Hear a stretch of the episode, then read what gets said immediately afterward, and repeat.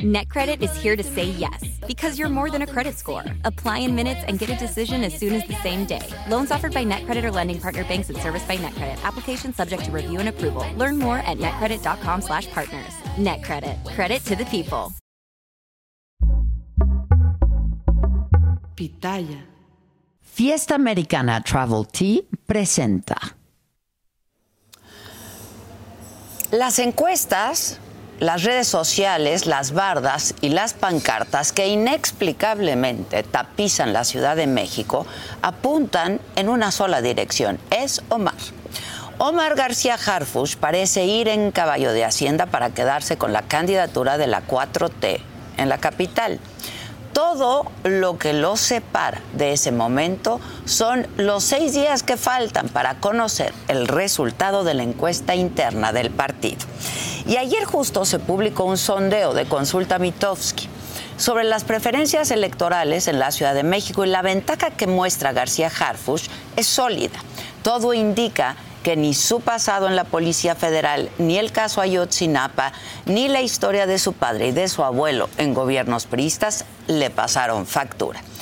Sin embargo, y más allá de un resultado que se antoja muy predecible, abruma saber que desde su destape García Harfush se encumbró en las encuestas que las giras de sus compañeros, como la alcaldesa con licencia de Iztapalapa, Clara Brugada, prácticamente no movieron las cifras.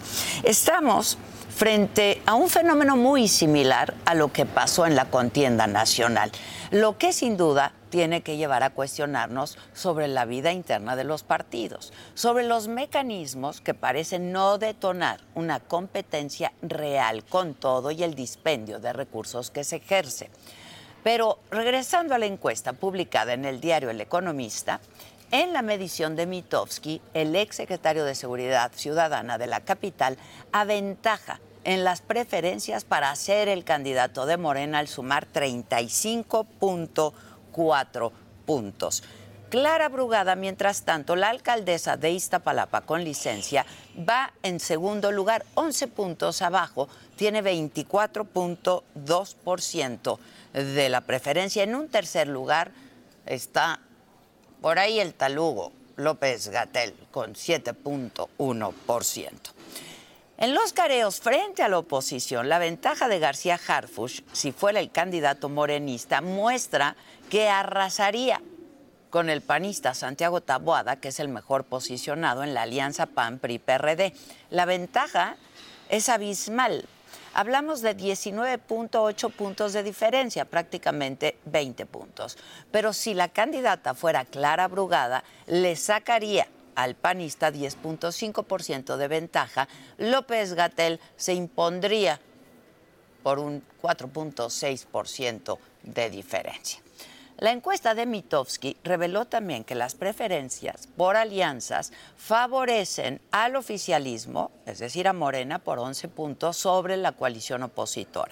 El 44.7% respondió que votaría por la 4T, mientras que otro 33.5% dijo que votaría por la alianza del Frente Amplio, esa que está conformada por el PAN, por el PRD y el PRI lo que deja en este momento a Movimiento Ciudadano con el 5.4% de las preferencias.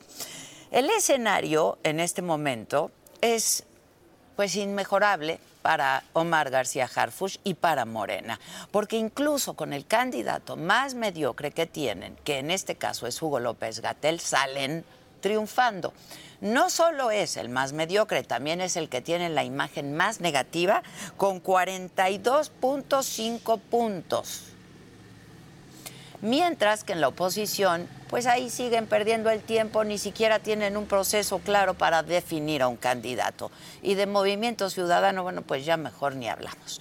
Lo cierto es que el 30 de octubre ya estamos próximos, es la fecha programada para que Morena dé a conocer los resultados de la encuesta y por tanto al futuro candidato o candidata para la Ciudad de México. Sin duda para el ex jefe de la Policía Capitalina lo que pase ese día va a ser crucial, porque entonces vendrá la campaña de verdad, llegará el momento de tener propuestas que vayan más allá del tema de seguridad al que él está acostumbrado y deberá dejar la piel de funcionario, ponérsela de político, cerrar las heridas que causen el partido y estar dispuesto a tomar las riendas de una ciudad que siendo históricamente de izquierda parece que quiere ser gobernada por un policía. Yo soy Adela.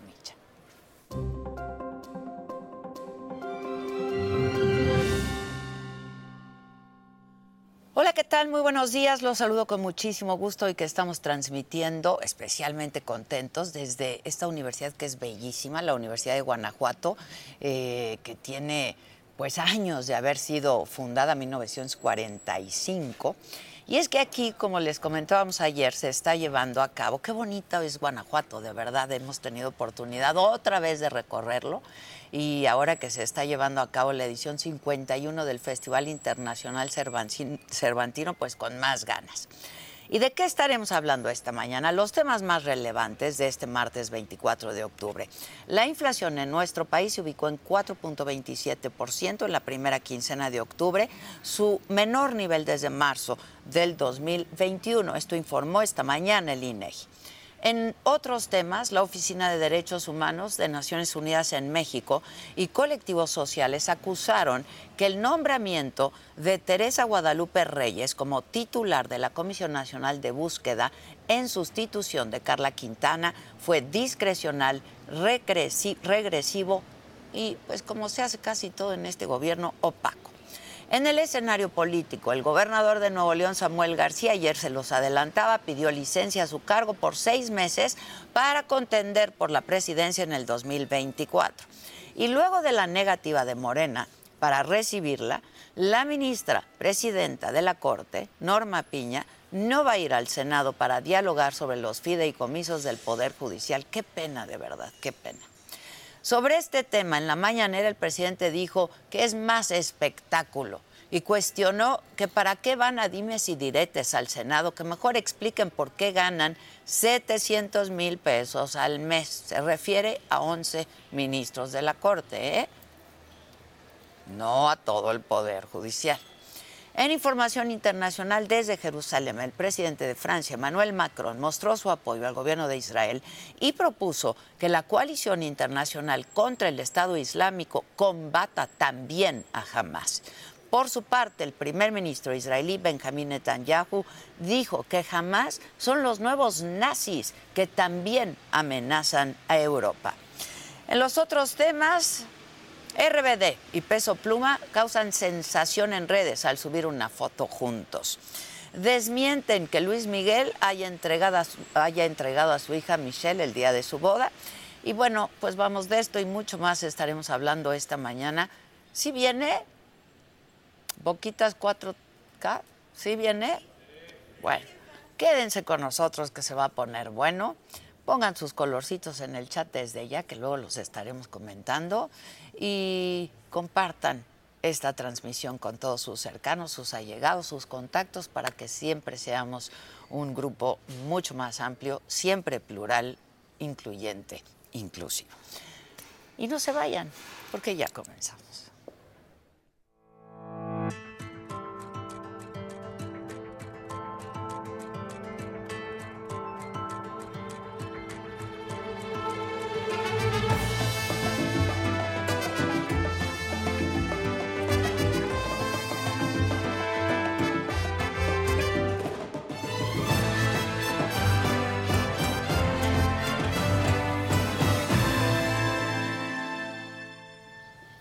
Bueno, pues ya les comentaba, en la última encuesta de Consulta Mitofsky, que fue difundida ayer en El Economista, Omar García Harfush encabeza las preferencias entre los aspirantes a la candidatura de Morena y aliados para la jefatura de gobierno de la Ciudad de México con el 35.4%. Segundo lugar, Clara Brugada, 24.2% de las preferencias. En tercer lugar, el Talú, con un 7.1%.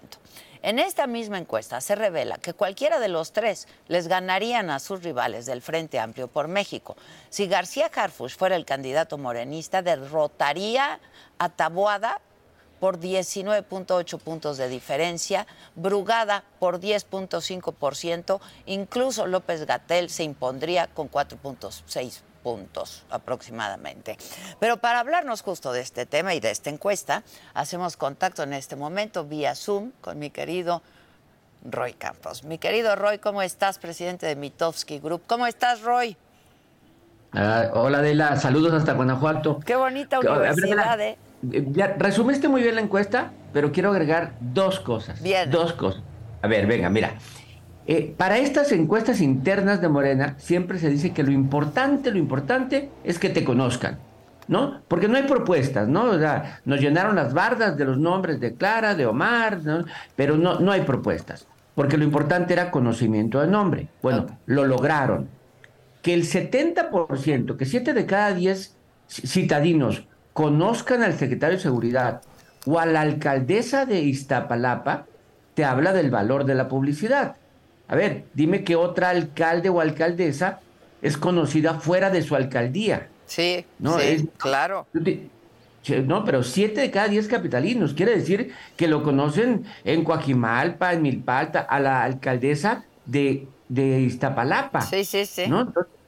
¿no? Lo que es la publicidad que te hace igual el secretario de Seguridad. Secretario de Seguridad conocido por cada siete de cada diez capitalinos pues sí, eh, eh, habla mucho del valor de la publicidad. Ese es por un lado. La publicidad sí sirve. va. Pero dos, no basta. ¿Por qué? Porque López Gatel también es conocido por siete de cada diez capitalinos. Sin embargo, tiene muy malas opiniones. Mm. Pésimas.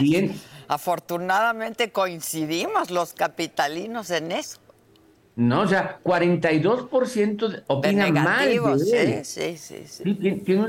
Entonces, es cierto, necesita ser conocido para ser competitivo, pero dos, no basta ser conocido, tienes que generar opiniones positivas, que fue el caso. Si Hugo López Gatel no generara estas opiniones negativas, estuviera al nivel de Omar y de Clara compitiendo por la candidatura. En cambio, la opinión negativa lo arrastra y pues está fuera de tu tienda. Claro. Entonces, esas dos. Pero tu resumen es bueno. Morena por sí solo va muy arriba. Eh, es cierto, la oposición a Morena va a decirte que en el 21 demostraron que pueden hacerlo. Es cierto, se puede dar un fenómeno, una alta participación en el poniente de la ciudad, una, ¿no? Un, mensaje muy claro, en el 21 el mensaje claro es no le demos la mayoría a Morena, no estaban votando realmente por las personas, por las alcaldías, estaban votando por no darle la mayoría a Morena, generó una alta participación en muchas de las alcaldías y ganaron nueve alcaldías. Entonces la oposición está muy, muy en eso, pero como bien dices, pues hay cinco aspirantes, pero no hay reglas todavía de cómo van a elegir. ¿No? Entre, lo, entre el frente. No hay proceso, no nos han dicho cuál hay cinco aspirantes. cuatro alcaldes, cuatro alcaldes, ¿no? Que lo que veo en el frente, que son Santiago Tahuada, Lía Limón, Sandra Cuevas y Rubalcaba. Sí. ¿No? Y una senadora, Kenia López Rabadán. Exacto. Y por ahí también levantó la mano Margarita Zavala. pero no hay reglas. Pues, sí, no, hay reglas. no hay reglas. Margarita levantó la mano, la incluyeron por ahí en una encuesta también, ¿no? Sí, sí, sí. No, por eso, no hay ni siquiera reglas, ¿no? Sí, sí. Eh, eh, aquella famosa frase o aquella leyenda de que el pan tenía mano, pues quién sabe, ya, ya no sabemos qué va a pasar. En cambio, el lunes que entra va a haber candidato. Por las encuestas, lo más probable es que sea Omar García Harfus, por las encuestas. si es Omar de encuestas, perdón, Roy, ¿qué pasó en Argentina? Eh, a ver, en Argentina Igual, te voy a decir, igual por segunda ocasión consecutiva en Argentina.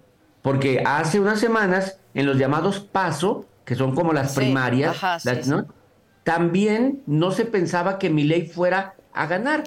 Milei lo ponían en tercer lugar y resulta que quedó en primer lugar. En primer lugar, sí. Bueno, y ahora que se pensaba que Milei iba a quedar en primer lugar, no quedó en primer lugar, quedó en segundo lugar. La falla ha sido con ley, ¿no? Con este personaje extraño. Pero han fallado. Las encuestas en primera vuelta, en los lugares donde hay dos vueltas, han fallado en Guatemala igual. En Guatemala, Arevalo, que iba en octavo lugar, se coló al segundo lugar en la primera vuelta y ganó la segunda. Fallaron también las encuestas allí en Guatemala. Las primeras vueltas están teniendo un problema. Vamos a ver qué nos dicen ahora en Argentina la segunda. Pero fallaron dos veces seguidas en Argentina. Dos veces. No es que fallaron este domingo. Este domingo y hace tres, cuatro domingos. Fallaron dos veces. Ahora, eh, pues esto que estamos ah, viviendo en México es una especie de primarias, ¿no? E, exactamente, es una, es una primaria, es una quien sea. Hasta ahorita te voy a decir, las de Morena, todas sus intermedias, todas sus primarias, todas han ganado el que se pensaba que iba a ganar. Si ustedes están buscando un nuevo celular, por favor no vayan y agarren la primera oferta que les pongan enfrente. ATT les da sus mejores ofertas a todos. Sí, absolutamente a todos. A ti que hablas toda la noche con tu pareja y a ti que sigues haciendo swipe para encontrarla. Ah, y a ti que estás en el 1% que más escucha a su cantante favorito. Y a ti, por supuesto, que me estás escuchando en este podcast. ATT te da sus mejores ofertas en todos sus smartphones a clientes nuevos y a los ya existentes, porque conectar lo cambia todo. Las ofertas varían por dispositivo, sujeto a términos y restricciones. Visita att.com o una tienda para más detalles. No significa que sea candidato el que ganó ha ganado el que se pensaba iba a ganar, porque por género hay veces que no es candidato o candidata el que salió arriba. Ajá, Eso, ha ocurrido. Tendría que ser, en todo caso, si, si es mujer, pues la mujer que haya salido más arriba. Exacto.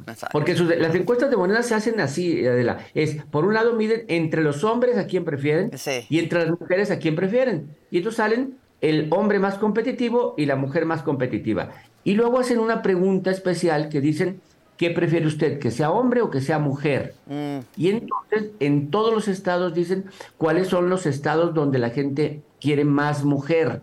Y entonces ahí ponen a la mujer más competitiva. Entonces en la Ciudad de México es clara. Es, es clara, es clara, sí. es claro. es, clara si toca mujer, pues. Si toca mujer es clara, no va a haber duda. Y si toca hombre es Omar, ¿no? Por eso es importante, por cierto, la decisión de hoy del INE, ¿eh? Que parece que el INE hoy va a votar por la cuota de género. Que no, es lo, no es lo mismo que sean cuatro mujeres a, cinco que sean cinco, claro, claro. Y son cinco, se abre mucho, mucho la expectativa de Sacil en Chiapas, de, de Margarita, de Margarita en, Morelos, de Clara en, en Ciudad de México, de todas las mujeres que compiten, porque va a haber una mujer más. Entonces, por eso la decisión de hoy del INE es muy importante. Pero en la Ciudad de México, si todos fueran en una lista, es Omar. Y no nomás es el que va adelante en las preferencias, lo dijiste bien, en la competencia. un, careo frente a frente, ¿no? Sí, no es lo mismo ir ganando por 20 que ir ganando por 5. Sí, sí, no Es lo mismo. Ahora, entonces, ¿no le ves chance al frente en la Ciudad de México? No, sí, sí le veo frente. Tienen que ocurrir cosas, ¿no? Tiene que generar un proceso de legitimización. O sea, Xochitl tenía chance. La Ciudad de México era muy competitiva. Bueno, Xochitl. Ah, muy competitiva, claro. Eh, exacto. Xochitl por eso daba esperanza en la Ciudad de México. Cuando la mandan a competir a la presidencia, dejan un hueco en la Ciudad de México. Y ahí aparentemente quedaba Santiago Taboada solo. Pero empiezan a generarse más expectativas. Lía Limón está muy fuerte ahora en este momento pero no sé si sea el momento porque no han elegido. Tiene que generar un proceso de elección que legitime al candidato, que le dé aire al candidato, ¿no? Porque ya le tomaron ventaja. Y después tiene que ser una campaña muy clara, muy clara, que sea única, porque a final de cuentas cualquiera de ellos en este momento es un opositor que tiene cola, por ahí le van a buscar, todo le van a buscar, ¿no? Eh, yo creo que sí tiene chance, pero hoy en día, si habláramos de momios, pues estarían 3 a 1 en contra o 2 a 1 en contra. Pero todavía no empieza, ¿no? Exactamente. el 20 de noviembre inician precampañas. Lo que pasa es que sí vemos perfiles muy, muy fuertes en Morena. Sí, también del otro lado, ¿eh? Yo también, yo veo fuerte a, Santiago Taboada, lo veo fuerte, a Lía Limón lo veo fuerte, a Sandra Cuevas, lo platicamos alguna vez en el estudio, lo, la veo fuerte, pues la criticarán mucho, pero ella conecta con un público, Sandra Cuevas. ¿no? Entonces, yo, yo también del otro lado veo perfiles tiene con fuertes. Qué, tiene con qué, ¿no? Tienen con qué competir, ¿no? Entonces, eh, el chiste es que sean candidatos, que tengan plataforma, que tengan, que salgan unidos A ver, que salgan unidos, porque esa es otra. Si no salen unidos, ya es derrota clara. Pero en los dos lados también, ¿eh? Sí, en los dos lados. En los dos en los lados. Dos lados. Oye, aunque en el, en, el, en el lado de Morena siempre hay un pegamento muy fuerte ahí, ¿no? Que se llama López Obrador, para que nadie se rompa. Pues sí, pero pues está por irse López Obrador. ¿Ebrard? ¿Y Ebrard? Y Ebrard. La prueba está ahí, que Ebrard no, no está muy unido, ¿no? No está muy Pero unido, ciudad- pero la- tampoco tan fuerte como esperábamos, ¿no? Exacto, mira, pero la Ciudad de México ninguno puede romper, ninguno lo vemos rompiendo, ¿no? O sea, todos tienen nexos muy cercanos. López Gatel no iba a competir, iba por un fuero. Sí, claro. Así que seguramente después nos vamos a enterar que está en una lista plurinominal para algo. Exacto, exacto, exacto. Sí, qué cosa. Qué cosa y qué simulación esta, ¿no, Roy? Pues sí, pero a final de cuentas son los que nos van a gobernar, ¿eh? Entonces eh, son los que vamos a tener ahí y lo que tenemos que desearle una vez que si alguien de ellos gana, pues que ojalá la hagan bien. Y, que, O y- sea, sí, es y tal cual. conocerlos, ¿no? Conocer los perfiles, saber quiénes son. Eh, eso me parece muy ¿Qué importante. piensan? ¿Qué, ¿Qué piensan? piensan? ¿Cuáles son sus propuestas, no? ¿Qué piensan Eh, hacer con los problemas de la Ciudad de México, pues? Mira, tus entrevistas son muy importantes porque lo que hay que, no hay que preguntarles qué han hecho, ni- no, qué piensan, Claro, porque, claro. porque en un momento, en un momento de crisis, su pensamiento es el que importa, ¿no? Si, si son conservadores, liberales, eh, son, ¿qué piensan? Porque así van a tomar la decisión. Por eso cuando, cuando entrevistas gente siempre hay que verlo, porque es, le sacas eso, qué piensan de todo. De todo, porque nos importa saber qué piensan. de ¿no? todo, Digo, su todo. trayectoria finalmente, pues ya la, la- la hemos ido conociendo y la iremos conociendo, pero ¿qué piensan? Sí, porque ahí es donde se conocen, en las crisis es donde se conoce un gobernante. Cuando, pues, cu- cuando, cuando todo camina bien, pues la decisión Pues es fácil. claro, ¿no? Es muy fácil, claro. Las crisis, en las crisis es donde se conoce y para ver cómo va a reaccionar ante una crisis hay que saber cómo piensa. Pues sí. Por eso. Así Fíjate, a mí me, me gustó mucho la entrevista que hicimos con Clara Brugada, por ejemplo, ¿no? Este, porque conocimos otra parte y otras cosas de ella, de cómo piensa ella. Sí, sí, sí. Sí, sí. En lo No, privado y en lo público, ¿me explicó? Eso. Claro, claro. Sí, sí. Sí, sí, que, no, ¿qué piensa de todo, de la inseguridad? No, no, no que te digan cómo resolverla, ¿qué piensan de la inseguridad? ¿Qué Sí, piensan sí. del hambre en el mundo? ¿Qué piensan de la guerra? ¿Qué piensan de la familia? ¿Qué piensan de la religión? El qué piensan te hace conocer a las personas. Yo ahí me enteré Ay, que, ay, por ejemplo, ni estaba casada ni tenía hijos, Clara Brugada, por ejemplo, ¿no? Sí, Y eso nos sí, habla del tipo de mujer que es, pues. Sí, no, no, y, y del tiempo que le dedica a la política. para. Exacto, de tiempo completo también, de tiempo completo. Oye, Pero- eh, Roy, ¿y qué te parece esta decisión que va a tomar el INE hoy? Este, en el sentido de si van cinco o cuatro mujeres, ¿le corresponde al INE esto? Mira, yo, yo creo que le corresponde, a ver, le corresponde dar la recomendación, dar la recomendación como un principio de equidad, un principio de justicia y un principio de, de corregir la historia. Está bien. Y luego el tribunal es el que va a determinar si sí o si no. El antecedente es que el tribunal dijo que sí en el 21 cuando lo hizo el INE. Exacto. Cuando eran 15 elecciones en el 15 elecciones en el 21 y en ese momento el INE determinó que al menos siete tenían que ser de un género, ¿no? Para que hubiera siete mujeres u ocho mujeres. Al principio los partidos se quejaron, se fueron al tribunal y el tribunal dijo, no, el INE sí puede hacer esto. Y se, se ha cumplido desde entonces. En el 21 hubo 8 y 7, en el 22 fueron 3 y 3, en el 23 fue 1 y 1. Es decir, sí lo han ido cumpliendo. Lo que ahora el INE quiere es que no sean cinco hombres y cuatro mujeres, sino, Sino al cinco revés. mujeres. Sí, cinco mujeres. ¿Por qué? Porque pues, hay menos mujeres gobernadoras, Claro. porque hay menos mujeres candidatas en la historia de México y quiere un poco emparejar el marcador histórico. Pues sí, que yo lo celebro, ¿eh? Sí, sí. yo sí, lo sí. celebro. Oye, Sí, y además que, que ya hay mujeres competitivas, ya hay mujeres políticas. No, no, los partidos ya no pueden alegar, es que no tenemos, no, nada de que no tienen, sí tienen. y con amplia Así- trayectoria también. ¿eh? Exacto, ya, con ya, amplia ya. trayectoria. Ya no hay pretexto en eso. Sí. Oye, Roy, este, ¿cómo ves lo de Samuel, Samuel García de Nuevo León? A ver, los, los Samuel es un camino largo, es un camino largo porque, a ver, Samuel, la, decisión de que Samuel pida licencia es un poco ya casi, casi el punto final de que Movimiento Ciudadano no va a la alianza. Exacto. Ya, ya, ya, que se nos quite la duda. Exacto. ¿no? Segundo, es el que le den o no licencia, es su enfrentamiento con PAN PRI. Fíjate, quiero ir a la candidatura presidencial para enfrentarme al PAN PRI PRD y necesito que el PAN PRI PRD me den la licencia. Exacto. O sea, ¿no? Ahí hay, el PAN PRI, el PAN PRI PRD, su primer, su primer reacción es decir, no te vamos a dar licencia. Eh, Entonces ya, se volvió algo legal. Entonces no nomás es si le dan o no licencia, sino le permiten o no le permiten poner interinato. Y le permiten o no le permiten regresar. Es decir, nada de licencia, renuncia. renuncia. ¿Quiere decirte? renuncia. Entonces, ahí está todo. Yo creo, yo creo que al final no le van a dar. al pues final va a haber. Y, y si no le dan, se volvió una víctima política. Claro. Y se volvió una voz importante. Para la próxima, claro. Sí, una víctima y una voz importante de Movimiento Ciudadano, y va a hablar en campaña, y se volvió importante, sea o no candidato.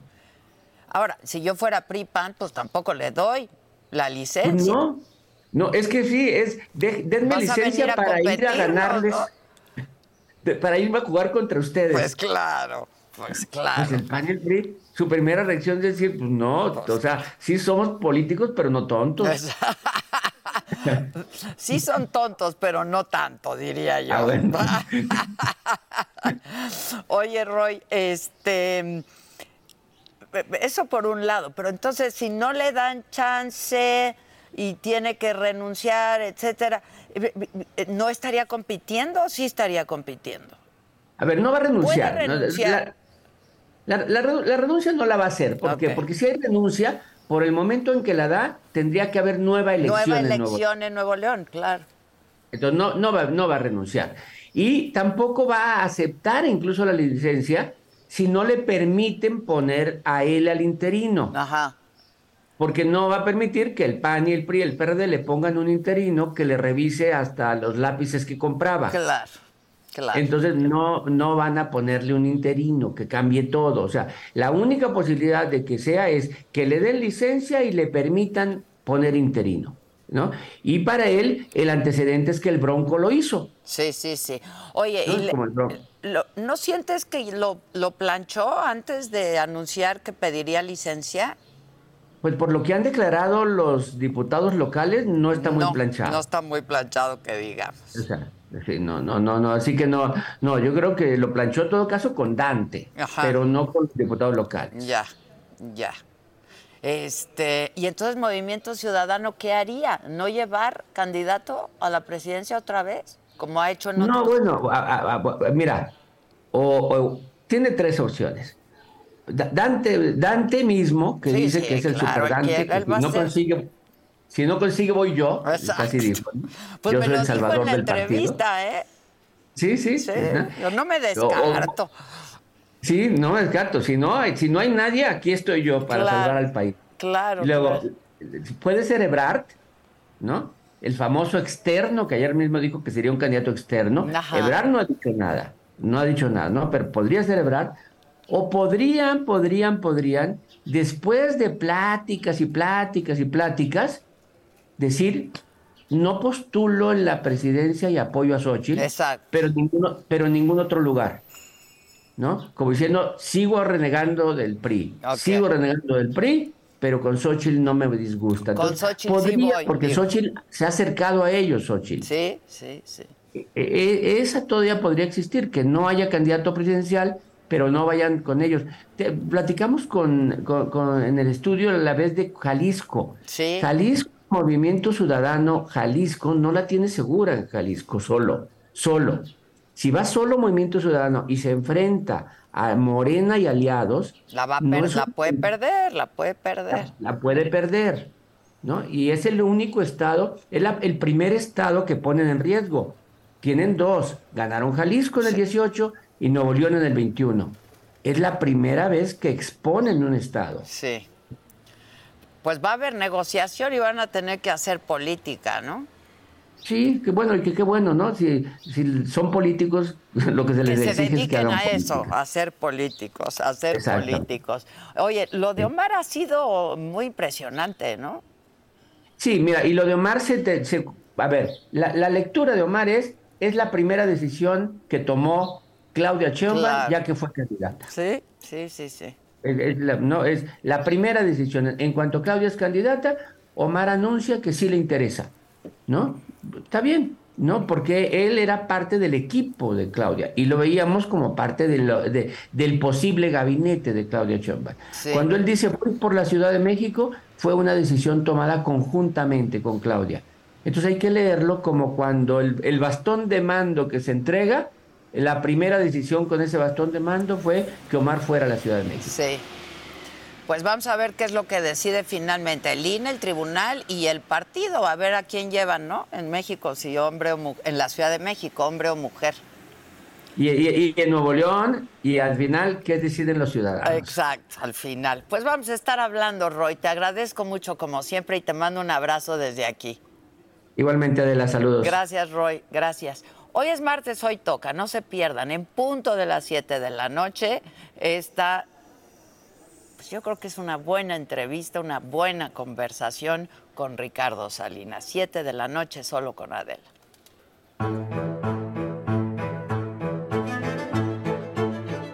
La pregunta es que si va a ser seria o va a ser ligerita, superficial. De todo, ¿no? Para Adela, con afecto y aprecio. Y me los tienes, el afecto y el aprecio. Espero que lo mantengas. Por eso yo te, te iba a decir, mejor me lo dedicas al final de la entrevista. ¿Tú compras la tele para ser poderoso, para hacer dinero? Cuando compré la tele, Pero en el caso de Citlali, ¿por qué te cae tan mal? no porque me- me- no me baja de oligarca y usurero. Yo hubiera pensado que tú eres un hombre muy inteligente y tendrías una manera mucho más inteligente de Y responder. para todo público. Ok. Es tu decisión, público, porque está bien. También dónde estamos, ¿no? Estamos. Te han tildado de misógino, este, machista. Claro que no. Yo, al contrario, yo tengo un gran respeto y admiración por las mujeres. Para los remedos de mujer, no. Y cuando a ti te dicen usurero porque vendes tus productos Sí. en Electra, por Sí. ejemplo, Me hay intereses porque, altísimos. ¿Sabes qué les digo? Le están diciendo a 7 millones de mis clientes Ajá. que son unos pendejos retrasados mentales. Dígaselo, por favor. No, yo no, yo Bueno, nada más. pues, ¿Hemos tenido mejores gobiernos que este, dirías? eh, mejores y peores. ¿Es complicada la relación empresario-gobierno? Claro, porque en primer lugar siempre te quieren robar más. Ah, y luego aparte está la pinche partidocracia, ¿no? Los pinches rateros del INE que nos robaron todo el tiempo de radio y televisión. Tres minutos por hora. ¿Robados? Pero eso fueron los legisladores también. ¿eh? Eso fueron los El cabrones INE. que están ahí. Fue Pablo Gómez y fue el mismo presidente López Obrador. Si naces pobre, ¿tienes que morir pobre? Claro que no, pero hay gente que le conviene que siga siendo pobre y repartiendo y comprando tu voto. ¿Hay alguien que se atreve a decirte no o ya te la mamaste? Ricardo? Sí, sí, sí, pero obviamente no es fácil porque, pues, Pues no. pero sí, sí, ¿Quién te aterriza? Yo solito.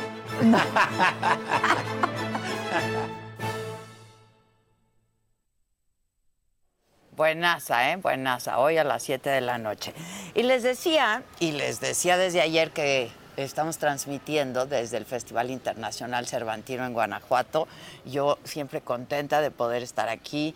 Es un gran estado con mucha tradición, cultura, eh, con enorme impulso a la educación que se le ha dado. eh, porque con sus políticas públicas pues se han reinsertado, nos han dicho, en las aulas a cerca de 44 mil estudiantes, desde preescolar hasta educación superior.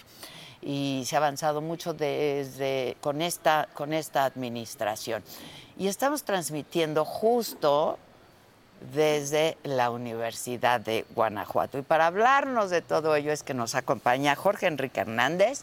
Él es secretario de Educación del Estado. ¿Cómo estás? Adela, con el gusto de verte nuevamente. Comentábamos que qué lugar este, ¿no? Hermoso. Hermosísimo. este, Estas escalinatas. Sí, lo, lo que se ve y lo que no se ve. Estamos en un lugar Así, precioso. Yo solito. ¿Qué está pasando? ¿Ya estamos? Sí, ahí metieron una pistita que, que no.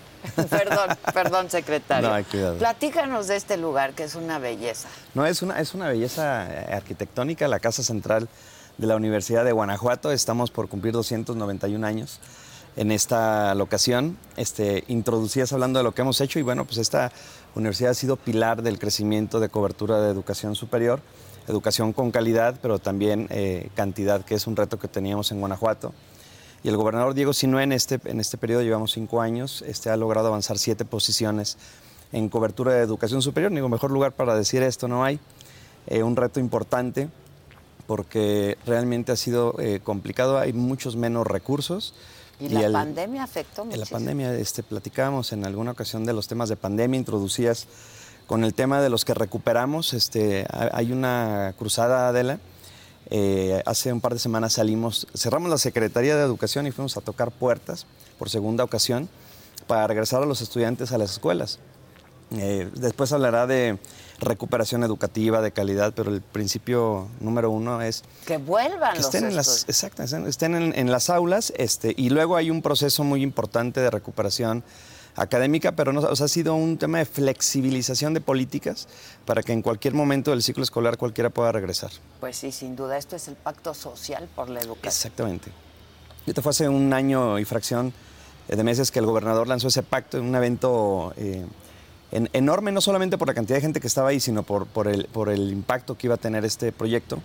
Y el tema es, pongamos la educación en el centro. Ven- Venimos regresando de pandemia, hay una situación muy compleja. Podemos discutir mil cosas, pero salvemos la educación, que era la recomendación que hacía la UNESCO, hacía el Banco Mundial. Y hoy para nosotros se podría decir, no se ha ido la pandemia. O sea, nosotros seguimos luchando con la pobreza de aprendizajes de los estudiantes. Tenemos un reto mayúsculo y la realidad es que hoy Guanajuato ha tomado muy en serio este tema del pacto y estamos eh, trabajando fuerte con muchos resultados. Nos dicen, oye, ¿y ya acabaron? ¿Cuándo van a terminar? ¿Van a seguir yendo por los estudiantes? La respuesta es por todos. Por todos seguiremos o sea, no, tocando. no terminaremos hasta que no terminemos. ¿no? Exacto, es- es- el tema es de, de pasar, pasar de campañas un poquito de aire y regresa a la escuela y te invito a, voy a tu casa, te tengo registrado, hay un call center que hace llamadas para ir por ti, voy yo, va el municipio, todos registramos en un sistema y empezamos a solventar las causas del no regreso, que ese es el tema de fondo. Sí, sí, sí. Ahora, eh, en este pacto, ¿quiénes participan? Mira, participamos eh, todos los sectores educativos. Ok. El sistema educativo, como muchos sistemas de gobierno, es complejo. Porque hay aporte nacional, aporte estatal, aporte municipal y- e inclusive, te pongo un ejemplo, si tú estudias en una universidad politécnica, que es un sistema, Ajá, subsistema sí. federal, tú no te puedes mover a una universidad tecnológica o no puedes venir a la Universidad de Guanajuato como revalidando de forma automática. por- Tendrías que volver. empezar. Exactamente, entonces si alguien te dice, es que yo me cambié de domicilio, dices, híjole, hay un proceso complejo. Entonces, en principio de cuentas, eh, la educación es compleja. Eh, participan los órganos de gobierno, pero participan los empresarios. Yo les digo a los empresarios, oye, ¿tú estás seguro que toda la gente de tu empresa lleva a sus hijos a la escuela? O sea, hay que poner una bandera blanca para decir en tu, en tu empresa todos están participando. Entonces, los empresarios, los gremios, las ONGs, eh, las iglesias, un tema, eh, le decíamos a las diferentes iglesias, oye, pues tú ves a, a- a los feligreses permanentemente, semanalmente. Cuando termine el acto religioso, pues diles que se están estudiando. Este, nosotros podemos capacitar. Es muy cercana, además, la relación. Y hay confianza, Claro, ¿no? claro, Entonces, claro. nosotros podemos capacitar, les llamamos visores educativos, a toda tu gente, para que cuando tengan el buen corazón de, de regresarlos a las aulas, les digan lo correcto. Porque también nos pasaba que en esa gran oportunidad que le decía, sí quiero regresar, luego llegaba alguien que le decía algo incorrecto, ¿no? Le da un teléfono que nunca le contestaron. Entonces, entonces capacitamos eh, un certificado de visor educativo, alguien que sabe decir exactamente por dónde tiene que regresar. Y están haciendo una gran campaña para eso. Una gran campaña. ¿no? Una gran campaña este, en el, en el cal- calendario que se publica el ciclo escolar. Hay dos momentos de recuperación importante. Uno eh, decía hace 15 días, tenemos otro en febrero. Pero es un tema como muy fuerte, no es algo, no es una campaña de aire a ver quién lee y se, se motiva. No, no, no, es uno por uno, casa por casa y solventando con el DIF, con CIPINA, con PEPNA, las situaciones que a veces tienen, porque la mayoría de los niños evidentemente quieren regresar. Yo creo que sí, ¿no? Exacto. Pues es el mejor lugar donde estar Exacto. para los niños. Y entonces eh, eh, profundizas y dices, sí, pero es que mi mamá trabaja eh, eh, lejos de aquí y me cuida no me mi puede tía. llevar. Ah, entonces te cambiaste de... Sí, y aquí no hay quien me lleva. me reco-". Entonces empiezas a ver la situación de las niñas y los niños y el derecho fundamental de acceso a la educación está privado por N y entonces es donde el Estado interviene de forma integral para lograr que los niños puedan estar en la escuela. Sí. Oye, ¿y los empresarios de qué otra forma o la sociedad civil puede yo- participar en, en esta, pues que es una cruzada Es, es también? una cruzada, sí. Es una cruzada y han participado de forma humana. Te pongo otro ejemplo que a mí me ha gustado mucho. Este, hay un, un programa que se llama este, Suma por, por la Educación, que tiene que ver con la adopción de escuelas, pero digamos como en una versión 2.0, Ok. porque, pues tú sabes, ¿no? De repente llegan los empresarios y la arreglan. Eso ha sucedido. Pero ahora hay, hay como seis líneas. Es, ah, ¿quieres adaptar una escuela? Regla uno son cinco años. Regla Mm. número dos, tú tienes que ir a- tú y tu gente tienen que ir a la escuela. Necesitamos modelos aspiracionales a seguir. Claro. Este, número tres, eh, la escuela tiene que estar en condiciones, porque si ellos no van a cuidar su escuela, yo no les arreglo nada. Entonces, no, no- no cualquier escuela podemos intervenir hasta que esté la comunidad educativa, padres de familia, maestros organizados. Y una serie de reglas también académicas de, sí, le metemos a tu escuela, pero comprométanse ustedes en incrementar el nivel educativo. Claro. Entonces, es un tipo de adopción un poquito más comprometida Ok. por todos los lados. Por todos los lados. Va a haber claro. recursos, está muy bien, pero finalmente queda también compromiso del ¿Y ha otro dado, lado. bueno, ha dado resultados? Es decir, ¿cuántas empresas han adoptado escuelas o cuántas escuelas están adoptadas por empresas? no? Fíjate que llevamos una relación este, como de eh, casi 80, 80, eso se lanzó el año pasado, pero ya con este tema este, también académico, también de compromiso social, del entorno, una situación creo yo mucho más fructífera que solo pues, los ladrillos y la, Sí, la claro. fachada de pues un... está muy bien. Es muy padre. Fíjate que se ha respondido muy bien por parte de la sociedad en Guanajuato. Hoy este, cualquier medio, persona que me dice, oye Jorge, ¿cuántos nos faltan? Este, ¿Cómo vamos? O sea, como el tema, el tema de, la- de los niños fuera de la escuela. Eh, al principio de la pandemia contábamos 85 mil. Era un tema de la que, que además no era tan diferente antes de pandemia, fíjate. Ah. Pero son de los temas que se invisibilizan Sí. y nada, este, ah, sí, se pierden 70 mil al año. Ah, ok. 70 mil es este, un estadio azteca, ¿no? O sea, es una cantidad. Entonces, eh, creo que ahorita la conciencia de ver a un niño, y yo digo mucho, oye, pues si te atiende un niño en cualquier, pregúntale si está yendo a la escuela. Si te lo encuentras en, pregúntale si tienes un vecino. Como creo que eso, esa ha sido la ganancia mayor, que, que estamos entendiendo que el derecho primario es la educación y es el que realmente Sin duda. transforma. Oye, ¿y están llegando hasta lugares que de pronto son inaccesibles o se quedan en las ciudades en, en- en esta labor de convencimiento y de... Eh, Fíjate que es, es- es a todos los lugares, ¿no? Este, hay una comunidad, este, vamos a ir eh, eh, en 15 días. Solamente se llega caminando, después de seis horas manejando, son dos horas de sierra caminando o en, burro, literalmente. Este, a todos los lugares, ¿no? Es a todo- Guanajuato es muy grande en todos los sentidos y tiene comunidades, en Pénjamo, por ejemplo, tenemos una cantidad cercana a 500 comunidades, una, es un estado muy diverso, es un corredor industrial pujante, pero también zonas en la parte norte y sur que nos retan a ir a todos los lugares y ese es el reto del pacto social. ¿Y, y- y hay las aulas? Sí, fíjate que tenemos Porque infraestructura. esa es la otra. Sí, ¿no? claro. Tenemos infraestructura suficiente para básica, pero el reto mayúsculo es que no van o no los pueden llevar. Pero en, en, eh, primaria y secundaria el reto no es de infraestructura o de docentes. Ya. El reto viene más adelante en media superior y superior. Ahí sí tenemos todavía un reto de infraestructura que tenemos que ir trabajando y es mucho recurso y es mucha inversión y gradualmente se le ha ido metiendo sobre todo recurso O sea, le estatal. están apostando a eso para Muy acabar fuerte. con otros problemas que tiene el Estado. ¿no? Muy Es fuerte, Una apuesta importante. Una apuesta, retomando el tema de esta universidad y de la educación superior, yo, Guanajuato tiene una, me siento muy orgulloso de la Universidad Virtual del Estado de Guanajuato. Es una universidad muy grande.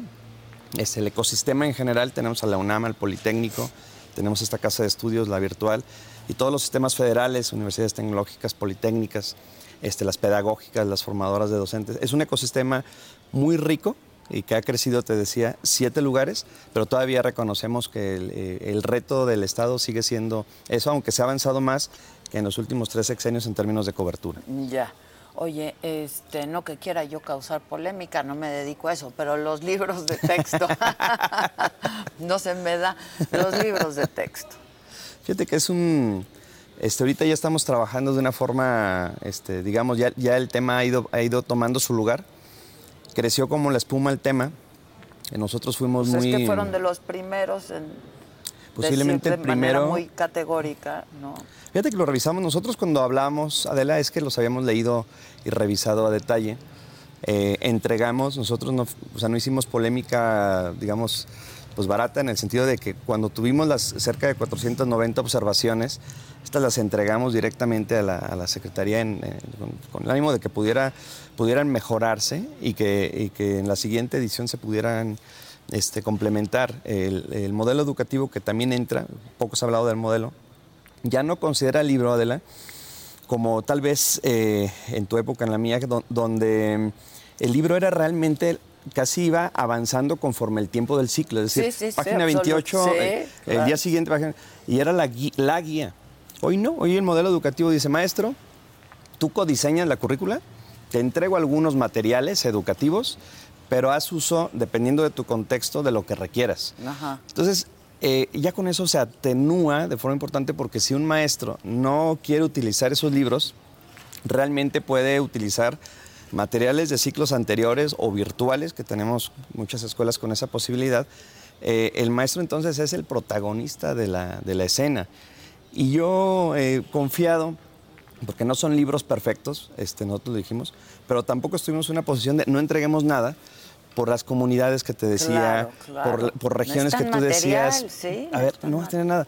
Sí hicimos, nosotros tenemos la intención de hacer una fe de, es que es una fe de ratas porque no lo hicimos nosotros, pero finalmente una, una serie de recomendaciones a los maestros, que fueron esas 490 observaciones, porque sabemos que había capítulos que eran inutilizables. O sea, era, por ejemplo, a ver, había para primero y segundo de primaria textos con una complejidad y ellos no saben leer Sí, no, no, no, no, no. por ejemplo. Entonces, eh, entonces, una serie de recomendaciones donde el maestro con ellas podría saber qué hacer y qué no hacer, pero muy académico. Entonces, pasa esta polémica, en el Inter Guanajuato este, saca sus propios cuadernillos, los hemos compartido con varias entidades en español y en matemáticas. Sigue la discusión, es que, mira, van a aprender por proyecto, no necesitas eh, recopilar las matemáticas juntas ni el español.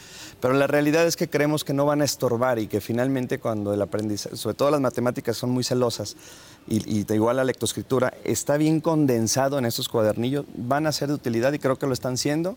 Han sido bien recibidos. Viene otro libro este, que se narra la- los 200 años de Guanajuato, conmemorando el próximo aniversario, el día 20 de diciembre.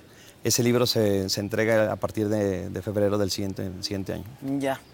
Este, pero entonces finalmente sí entregaron los libros del texto. Sí los con entregamos. observaciones y con, pero sí los entregaron. Sí los, sí los entregamos. Este, creo que sirvió para hacernos conscientes de que... Yo la recomendación que le hacía y le sigo haciendo a los padres de familia, pues léanlos. Si hay alguna página que les incomode, nosotros en, la- en el, en el sector educativo estamos muy abiertos. Ya ha habido mucho diálogo, ¿eh? ¿Sí? de papás que nos dicen, oye, es que esta manera de, de expresar la sexualidad no está de acuerdo a los usos y costumbres y vamos a quemarlos. No, no, no, a ver. Este, ¿Todo el libro está mal? No. Eh, Entonces, si, Sí, es- sí, si esa claro. sección... Es ¿no? un libro, no lo quemen, por amor a Exactamente, Dios, es un pues la mensaje. Inquisición. Exacto. No, no, no. Entonces aquí afortunadamente no ha habido, pero sí papás que han estado muy molestos porque no corresponde el libro a los principios, usos y culturas de la, de la localidad. Pero Ya. finalmente creo que ha sido muy civilizada la discusión en el caso de Guanajuato, pero sí seguiríamos siendo pues, muy acuciosos. Pero más allá de eso, ¿no? Este, matemáticas y español, eh, ¿no? Eso no es ideológico. Está- eh, eso no es ideológico, no es un asunto de, de- de fe o de uso y costumbre. Sí, ¿no? claro. Y nuestros cuadernillos han sido muy bien aceptados. Yo creo que ahí vamos a seguir con esa buena práctica porque los 32 entidades muy diferentes a ella y los libros son los mismos. Entonces ahí hay una observación de fondo. Ya. Pues te agradezco mucho, los felicito y Muchas sigan gracias. con esta cruzada. La verdad, yo creo que Gracias, este, solo con educación podemos salir adelante de un montón de cosas. Tienes toda la razón. Muchísimas gracias por la oportunidad. Al contrario, a ti. Un al gusto. contrario. Y bueno, pues nada, yo les decía que he disfrutado mucho de Guanajuato, venir, caminar por las calles, al Cervantino. Hay unas calles hermosísimas. Yo ayer comentaba con Maca y le decía, imagínate esa, vivir en esa casita. No, de verdad hay unas, unas puertas, unas calles empedradas divinas y es pues disfrutar de la historia y la cultura y quien lo ha venido haciendo es el Jonathan Padilla con el rostro de la saga André. Esto encontrar.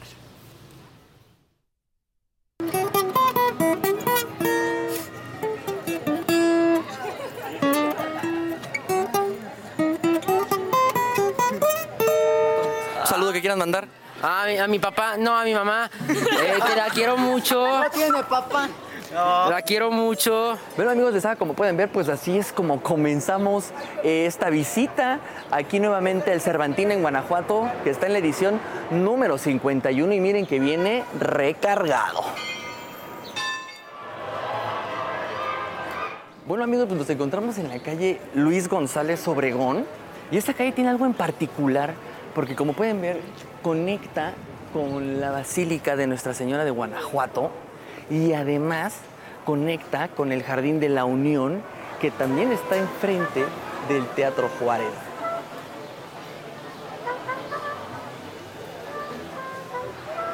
Después de la victoria de los neoliberales, este jardín han venido músicos, artistas, durante muchísimas generaciones y evidentemente es pieza clave y un lugar histórico que evidentemente tiene que exponer.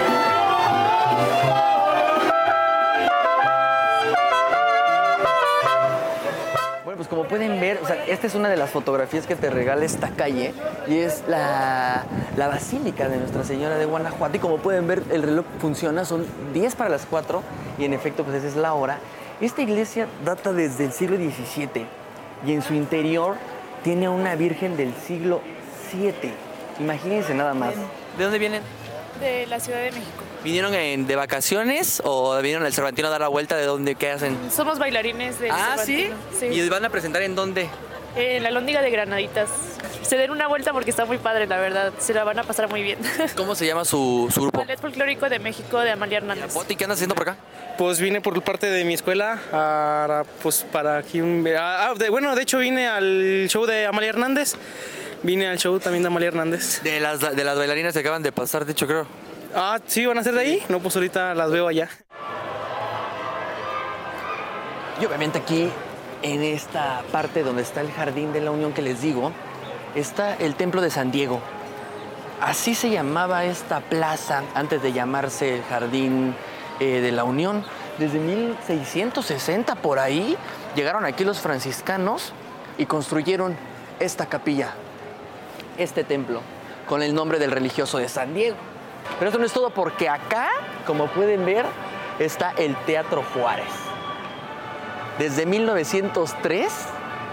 Desde esa fecha hasta ahorita su majestuosidad permanece intacta. ¿Cómo te llamas, amigo? Yo me llamo Diego. ¿Y vas a la escuela? ¿De dónde vienes? Eh, de, de los hippies, o sea, de la escuela y de ahí me fui a los hippies y ahorita. ¿A los qué? A los hippies. ¿Qué es eso de los hippies? Pues algo del Cervantino de aquí. Una tienda muy Así le grande. llamas, o sea, es como de música cultural. ¿Sí? ¿Y qué tal? ¿Qué te pareció? Está muy chido. Ay, me compré esta. El festival tiene lo que son muchas este, caras y para todos gustos, ¿verdad? Eh, mucha parte cultural y sobre todo una convivencia muy, muy, muy buena. Este, y pues para la gente que también quiere, este, no sé, como divertirse un rato, también funciona. Y otras cosas de las que me gusta a mí o me encantan de Guanajuato son estas calles o callejoncitos en donde pues es una fotografía increíble la que tienes enfrente porque es una profundidad llena de color, de arquitectura y de altura porque Guanajuato está construido sobre, sobre cerros. Métanse a las redes sociales del Cervantino, organícense para que se vean con su familia, con sus amigos, con su novia. Obviamente disfrutar de, de la belleza que tiene Guanajuato y el Cervantino que está en su 51 aniversario. Desde 1972 este Cervantino le ha dado color y le ha dado vida a la cultura y historia de nuestro país. Amigos de Saga, regresamos al estudio. Bye.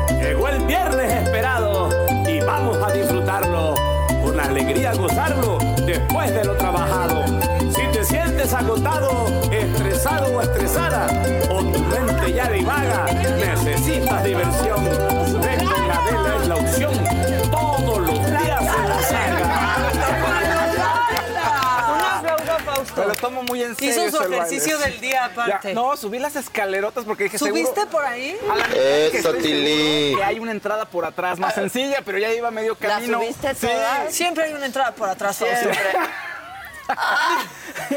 Pues sí, por ahí entramos, ¿sí o no?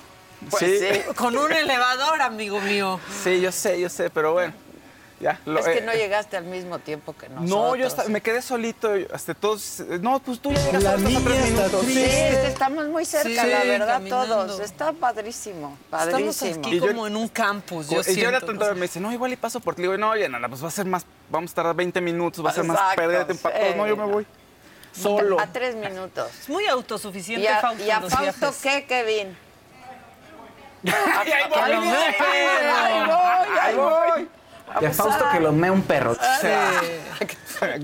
Ay, Faustito, lo sentimos. No, Faustito. No, Ah, está te- bien. Te viene bien el ejercicio. No, te muy viene bien. bien, Sí, la muy bien, la Ahora, yo no sé qué está pasando conmigo, no sé si es mi malestar. ¿Por? Porque el senderismo me está afectando. No estamos pudiendo. está afectando. No, es que también les tenemos que decir que tenemos que subir muchas escaleras para llegar a cada lugar. A cada Sí. lugar. Entonces llegamos a descansar. Exacto. De lo que, de subir a un cuarto. yo digo, pero llego como, digo, ¿qué me está pasando? ¿Qué me está pasando?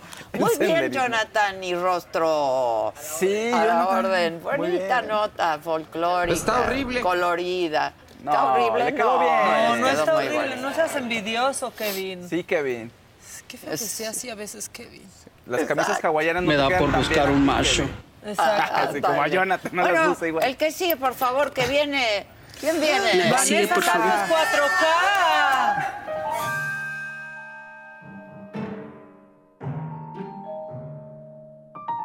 Oigan, a ver, es martes. y nos estamos- Miren, traigo la misma playera, se los anticipé desde ayer. se los dije. Pero hoy no hay, no hay, no hay, no hay. Toyota. Ah, no, no, no la misma, no, de la cortinilla entrada, del de la- macabrón. Ah, de la Sí, sí. cortinilla del Lo macabrón. cual quiere decir que me quedo mucho tiempo con mi ropa, Tú porque muy bien. Hola, cortinilla fue hace muchos Oye, años. tú muy bien. O sea, que- Yo, por cuidas. ejemplo, estoy estrenando otra vez. está Muy padrísimo, bien, ¿eh? Sí. Qué hermosa. Que Sí, qué hermosa. Mira. Hola, guapa. Hola, guapa. Hola, guapa. Mis botas Hola, son guapa. plátano. Estas no las Están estoy hermosas. estrenando porque me las regalaron en el viaje sí. pasado. Son las únicas que no se quedó Fausto. Exacto, exacto. Porque no era mi número. Si no, también. Si no me las llevo. Este, estas son brantano. Y este vestido divino Está espectacular. es de mi amiga Adriana. ¿Verdad que está precioso? Es de Hoja Santa, ya saben. Hay que, si van a San Miguel, tienen que pasar por Hoja Santa. Adriana es una mujer Bien increíble y ahí pues siempre trae la consigna de presentar nuevos diseñadores, jóvenes, emergentes, que lo hacen además muy bien. Está precioso. Padrísimo. Mi vestido, gracias Adrianita. Es Muy que yo precioso. siempre paso por Hoja Santa, ¿eh? Es- Para mí es es paso obligado obligado. la Sí, visita. visita obligada. Bueno, ¿qué? Bueno, ok, después de esto bonito, ¿no? De hablar de las ropas, de cómo nos la hemos pasado. Ahorita, ahorita el sombrero lo voy a traer porque. Ah, es que me mandaron un sombrero ayer, pero me quedó grande. ¿Y a quién creen que sí le ¿A quedó? quién creen que sí le quedó? Ah, A sí, está por ahí en la Pero mesa. además me encantó el color. Está padrísimo. Sí, ya lo vi. Sí. Sí. A mí lo que me encantó fue la talla. Exacto. Y a Chas también le encantó porque se quedó. Oh, El programa más perrón del YouTube. El programa más perrón. más Mira, así. Gracias. No, capaz de que se vuela ahorita. Se vuela y se va vuela. para abajo, ya se No, queda a vivir ahí. La. Vean qué guapa se ve la maca. Sí, Maquita. Ándale. ¿y Qué qué trae? una Qué carta. ¿Qué carta trae? Claro, Eh, que es un ah, siete- podemos Ah, ¿qué quiere decir? A ver, ¿Es No, el que le 7 de bastos? ¿Siete de bastos? Es- Ese siete, ese siete de bastos es mucho poder, Maquita. Úsalo sabiamente. mira. Pues me lo dio Adela, por Sí. eso. O sea, Venga. no, no me Venga. tocaba a mí, pero... Podríamos intervenirlo con otra carta del tarot para que sea más rudo, ¿eh? Exacto. Está oro, precioso. O un A mí me encantó la Es que verdad. lo mandaron XL, comadre. Pero pues, ¿qué onda? ¿Qué soy el bebé de Paris Hilton que decían ayer? Pues, ¿por qué no está XL? Que ya no molesten al bebé de No Paris, ya bebé, también. Ya bebés dijo no. que está bien su Bueno, bendición. Pues está divino el sombrero. Me encanta. Y yo no había escuchado nunca la marca de ese sombrero, pero llevan años fabricando. Brown. John F. Brown Company. Sí. Estaca Brown. Estaca Brown. Estaca Brown, el sombrero. Y este, bueno, ya estamos muy felices, los voy a poner de malas ahorita Oh, porque es pues martes. martes de mental. Que todo esté perfecto y tengamos esta vista.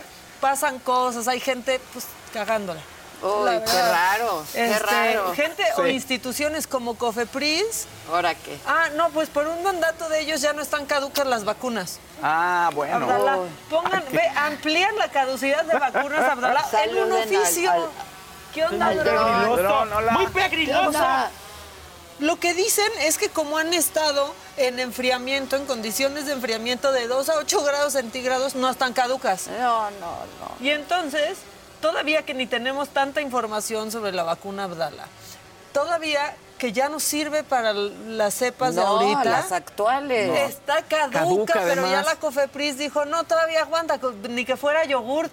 O sea, no, porque el yogurt, pues Sí. como de por sí ya está fermentado, dices, aguanta. ah, Un día, se venció hace 15 aguanta. días, entrale. De todos modos, ya ha- ácido ya es, ¿no? No. Ah, pues ahora lo mismo, como si fuera yogurt con este las vacunas. Ahora, otra vez se van a seguir enojando. A ver. Primer acto. En Morena, ¿no? Los legisladores de Morena invitan a la ministra presidenta de la Suprema Corte Y de Justicia, Norma no. Piña. Aquí está cuando la invitaron. Es que en serio, ¿por qué son así? Piña, presidenta de la- del Consejo de la Judicatura Federal, para que venga, exponga y defienda eh, los intereses que están defendiendo ellos y será escuchada y también nos tendrá que escuchar porque nosotros no queremos que sigan estos privilegios de la alta. Segundo acto. La ministra Norma Piña acepta. Se han recibido invitaciones diversas para que el Poder Judicial entable con el Senado de la República un diálogo democrático para deliber- deliberar sobre un tema de interés público, no solo para el Poder Judicial, sino para toda la sociedad mexicana. Segundo acto, el presidente de la Jucopo dice, es de que nosotros no la invitamos, aquí no es bienvenida. ¿Saben qué? No es su casa, son nuestros representantes y la gente sí quiere saber qué demonios están peleando. Primeramente, como grupo parlamentario, necesitamos eh, compartir la visión con el grupo. El grupo mayoritario Morena no está de acuerdo en hacer una invitación a la presidenta de la Suprema Corte, la doctora ministra Piña. Sin embargo, como institución, eh, las puertas están abiertas, no he formalizado. Yo esperaré el día de mañana eh, platicar con mi grupo y a partir de ese sentir tendremos una postura. Entonces, no... Se creen los dueños de todo, de Qué la barbaridad. verdad. Bueno, yo creo que les corrigieron la plana y les dijeron no No invitan está a invitada, nada, no está- no está Aquí no invitada. invitan a nadie. Pues claro, les corrigieron la plana. Pero bueno, este, Alejandro Almenta sabe de prioridades, muchas prioridades. A ver. Échenle. que pase la presentación de, la, de, la, de los resultados de la encuesta y vamos por el, por el chorizo tolqueño. ¿Qué? ¿Por qué? Salud. ¡Hombre! Que vean los resultados y vamos por el chorizo. No le vayan dando puro hombre. chorizo en Puebla. Ah, sí, no en Toluca. Sí, sí, y se sí, lo va a dar su primo. Aparte. No, Que- no, no, no, su Imagínense, primo. Qué incómoda va a estar la Navidad, ¿no? qué cosa, imagínate ahí sentados los primos, pues el chorizo. Exactamente. Así le ¿Querías va a decir. chorizo? Nacho Mier le va a decir, aquí te lo traje de regalito de Navidad. Bueno, este, Xochitl, pues, está, parece que está retando, ¿no? La gente que dice, no le alcanza a Xochitl nomás siendo muy dicharachera y diciendo groserías. Ella como que quiere decir, ¿cómo de que no? Y sigue siendo dicharachera y diciendo groserías. Ahora con el travieso Arce, que me sorprende que sí se le entendió en este video, al travieso. Desde la esquina de los chingones me encuentro con el travieso Ace. Nos vamos a echar tres rounds. Travieso, ¿qué hago contra los que me atacan? Contra golpearlos, no dejarse. ¿Qué hago contra los corruptos? Hay que meterse a la cárcel a los corruptos. Oye, ¿y a los pendejos? Hay que dejarlos ahí, hay que dejarlos a un ladito. Dejarlos solos. Se hacen bolas. Vamos con todo. No sé qué piensan. Ah, está bueno. Pero a mí yo me dejé de sorprender que diga pendejo. Ay, bueno. es como ya, ya sabemos que eso haces, pero. No. ¿Y ahora? Le falta como ¿No ves algo- que dijo que Ah, bueno. cero corrupción, que, que no quiere corruptos, ni pendejos, ni flojos? Sí. Bueno, pues Está bien, eso está dijo. bien, Este, y ya para cerrar, el huracán Norma, otra vez no me refiero a Norma Piña, este, pues nos hizo descubrir por qué los baños portátiles se llaman baños portátiles. Adelante, por Se favor. los llevó el huracán, la Mira, tormenta. un baño verdaderamente Ay, no. portátil. No, no, no, Y no. perdón, sé que es una tontería, pero a mí sí me dio risa que un baño portátil esté siendo portátil Portátil. en realidad. Pues sí. Así el paso del Adiós. huracán Norma por nuestro país. Este, Esto, ya no es tanto temporada de huracanes, ¿no? Pues no sé. Pues no No sé, te la porque- manejo. Pues en septiembre, es como que eh, ya pues no, ¿verdad? a Ahorita fin- va a entrar una mediados. tormenta ah, en Guerrero, no sé Sí, bien, por ahí. por estos días, ¿no? por Y no es la saga. No, Y no es la saga, La saga sí va a estar por ahí. Pero Por- tormenta no somos. Llegamos a moverlo todo. De gira a por allá. todo. Muy bien, Eso. Maquita. Ahí está, mira. El que sigue, por favor. La que sigue, por favor. Chinga, chinga, chinga.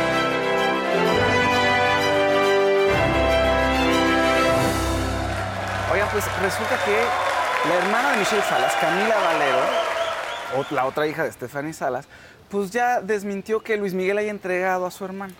Dijeron, no, no es cierto.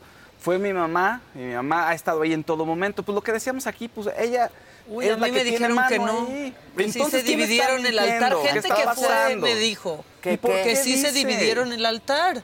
¿Y por qué O sea, el dice camino Camila al que altar. no? Gente que fue. Pues sí, hay un informante. Un informante. Pero ¿por qué dice Camila que no? ¿Qué, qué gana ella? ¿Por qué está pasando esto? ¿Qué pasa? Y dice que el ramo, de- el ramo se lo habían, Michelle Salas se lo había dado a Paloma Cuevas. Pues dice Camila que no, que se lo dio a ella y que la siguiente en cansarse es ella. Así está, así dijo. Ay, Dios. Que, Pues que alguien diga. ¿Qué pasa? ¿Qué está pasando? Los fotos, queremos fotos. Pues Si no, no creemos. Pues hasta no sí. ver, ¿no? Hasta no ver, no creer. venir pronto las fotos en alguna publicación, ¿no? Pues yo creo que creo, sí. ¿no? Pues, ¿quién fue? ¿Quién? O sea, seguro hubo baile. ¿Quién sacó, no? Pero, Vogue. ¿quién? Pero Ah, fue Vogue. Fue Vogue, antes. Yo Ajá, seguro que- tiene las fotos. Sí, o Hola, creo que en, la ceremonia. ¿Y quién fueron ahí con su mi camarita espía? Ah, ok, Pero pues, en fin, más fotos. Algo está muy raro. ¿Por qué no quieren decir qué pasa con Camila? ¿Qué pasa con Stephanie? ¿Qué? Que digan la verdad. ¿O es otra boda? Ay, sí, hicieron dos ceremonias. Estaría ¿O qué se traen? No, dos en uno. ¿Qué se trae? Pues sí. Exacto. Oye, y lo que está muy macabrón es que Silvia Pasquel sí no pudo llegar por un accidente se la- sí, grave. Sí, Fue a Turquía primero, se fue antes. Tenía una foto en la mezquita azul y muy contenta. Sí. Y después iba a la boda y ya no llegó. Bueno, llegó, pero se lastimó, pero no pudo ir. No pudo ir. Ay, No, qué sí feo. fue cierto. Imagínate, sí, Desde casarte con. Sí, casarte sabiendo que ahí está tu abuela en Pues el sí. hospital. Claro. Qué feo. Pues sí. Qué, Sí. qué agridulce momento. Muy agridulce, muy agridulce momento. Pero un momento muy dulce. ¡Ay, oye! Todavía no llega ¿Cómo la? Son con Fausto. O sea, ya, eh, sabía palomas, decían que eran buitres. Me estaban diciendo a mí que qué onda. Son palomas, no son buitres. No son buitres, Pero yo son dije, donde no nos pase una volando, Sí. porque Adela se baja corriendo todas Ah, las escaleras sí, de la me voy, universidad. me voy, me voy. ¿Quién, quién está, quién está viviendo un momento muy dulce en España es Tania Ruiz, la ex de Peña Nieto, que ya encontró el amor. El lunes cumplió 36 años y dijo, ya mi corazón se abrió otra vez, estaba cerrado, quiero agradecer a mi novio Manolo Serrano, porque mi corazón se abrió. yo ya no- ¿Manolo? Así se ¿El llama. cineasta? No, No. no, no, no. Está bien es guapo, un, ¿eh? Es un... A ver, es ingeniero industrial y profesor. pero ¿Es yo- español? Sí, pero yo Ah. creo que, yo creo que es, es empresario al final. Yo creo que va a ser empresario. empresario. Un Yo creo que empresario. es empresario. Porque dice él que, es- Exitoso. que le gusta la investigación y es profesor, estudió eh, ingeniería industrial, pero este, tiene una Está- escuela, una está universidad de negocios. Entonces Mira. yo creo que es empresario. Es empresario. ¡Ay! Ay, ay, mira hasta la noticia hasta acá. Refresco aquí. Pero todo bien, Una toma, manita, toma, manita, Gracias. todo bien. Y yo te quería enseñar al A novio ver, de Tania Un Ruiz. fantasma ahí. Está guapo. Ah, está muy Está guapo. Se parecen inclusive. Entre ellos, ¿verdad? Sí, ¿no? está Como- guapo. Bizcocho. Sí, está Muy guapo perfectos. ahí, fumando Se ven como de la su edad. habano. Sí, Uh, las- los la dos habano. ahí. Sí, se, se ven bien. Pues, ¿qué le hizo Peña Nieto que se cerró su corazón? Dijo que no quería saber nada de hombres, que Ah, lo bueno, conoció en un así momento. pasa en una ruptura, ¿no? ¿Es eso? O si le hizo algo feo. Ay, no, no sé. Pero Ay, bueno, nadie se hace muy- nada No, bonito cuando pues, está terminando. Y no quiere saber nada se de hace nada. bonito al de principio, ya Sí. después ya no. Pero bueno, felicidades, Tania Ruiz. A la gente le importa mucho. Pues sí, está bien. Felicidades, felicidades con nuevo novio, el día de su cumpleaños. Además, abriendo ciclos, fíjate, muy bien.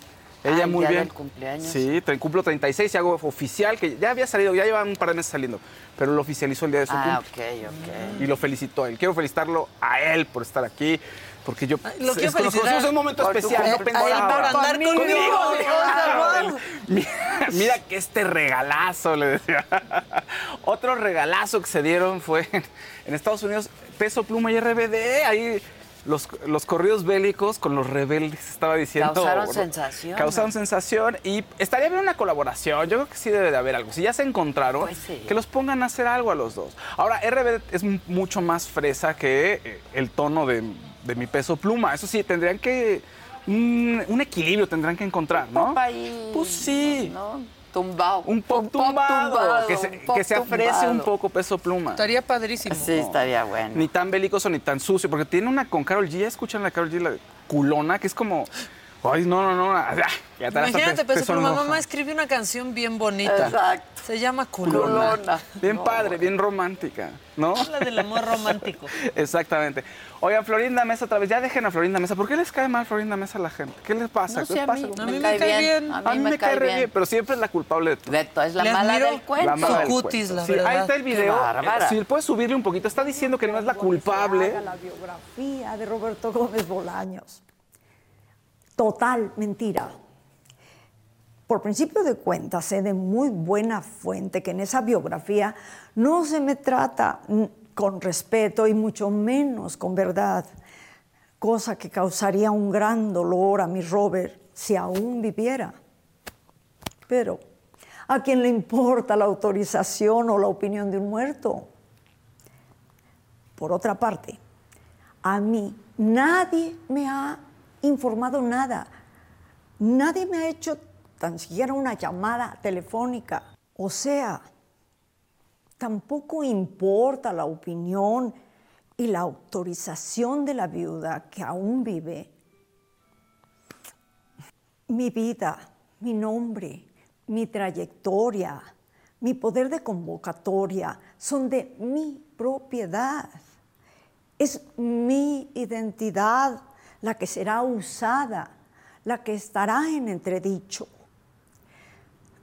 Para que me entiendan, la vida, el nombre, la identidad de una persona, de ti, de ti, de ti, de ti, de ti, de cualquiera de ustedes, no puede ser usada a placer por cualquier persona.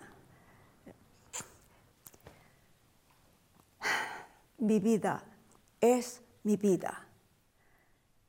Un cortometraje. Sí, ese sí es un sí, sí, es un cortometraje. Básicamente decía la gente que ella se opone a que aparezca la biografía y dice, no es que me oponga, a ver, no me opongo, pero nadie se ha comunicado con ella para preguntarle, para decirle, para avisarle.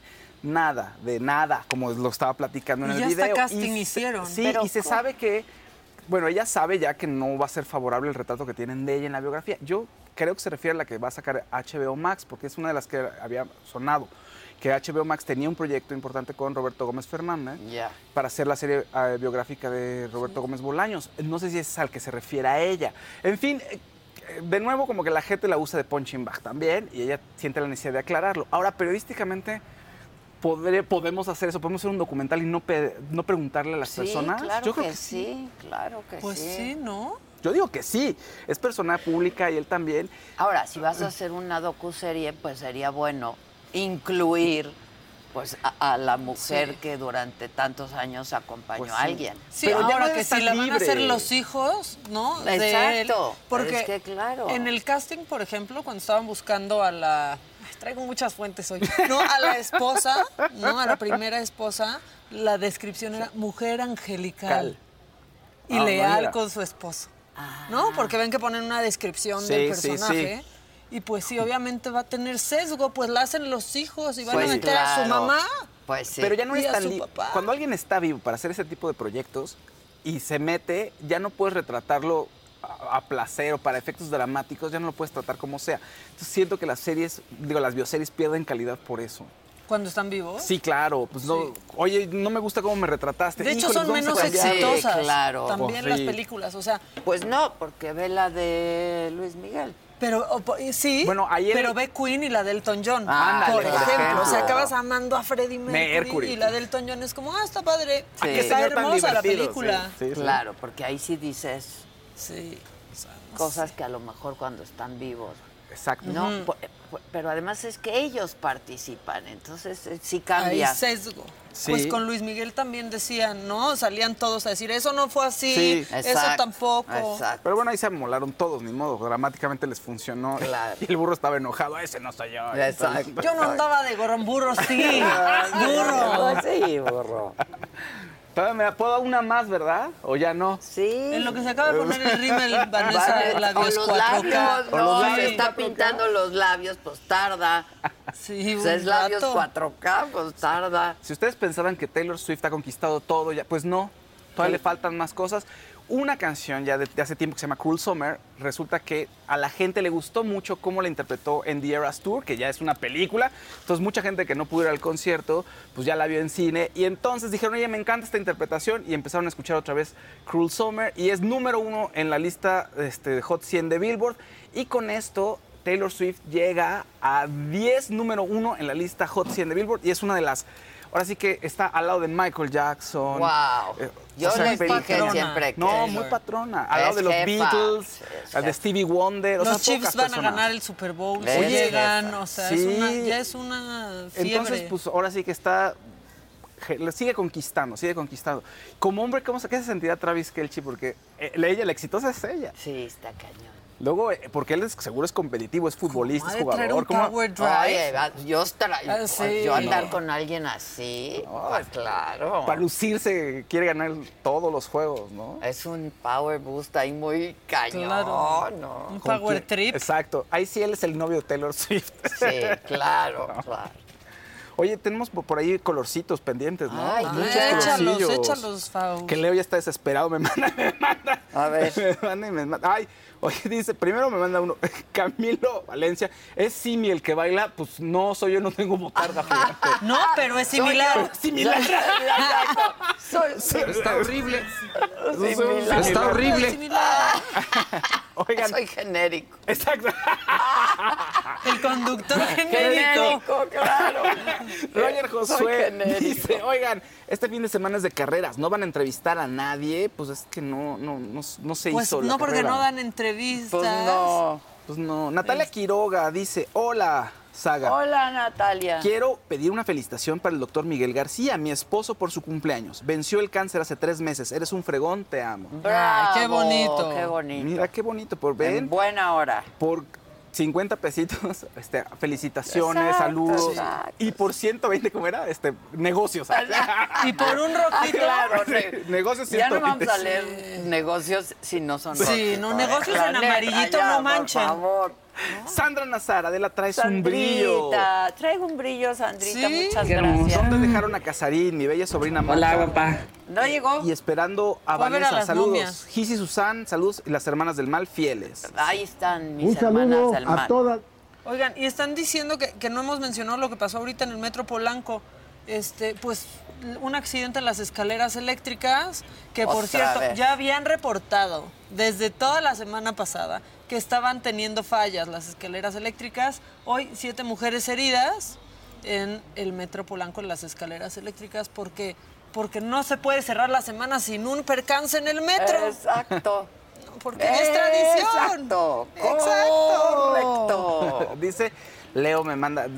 la persona que trabaja en YouTube me manda que tenemos una encuesta de cuándo vas a ver la entrevista con tío Richie. Y Le hoy, pregunto a la hoy, gente. hoy, hoy. Exacto, hoy, hoy, hoy. 58% hoy, hoy.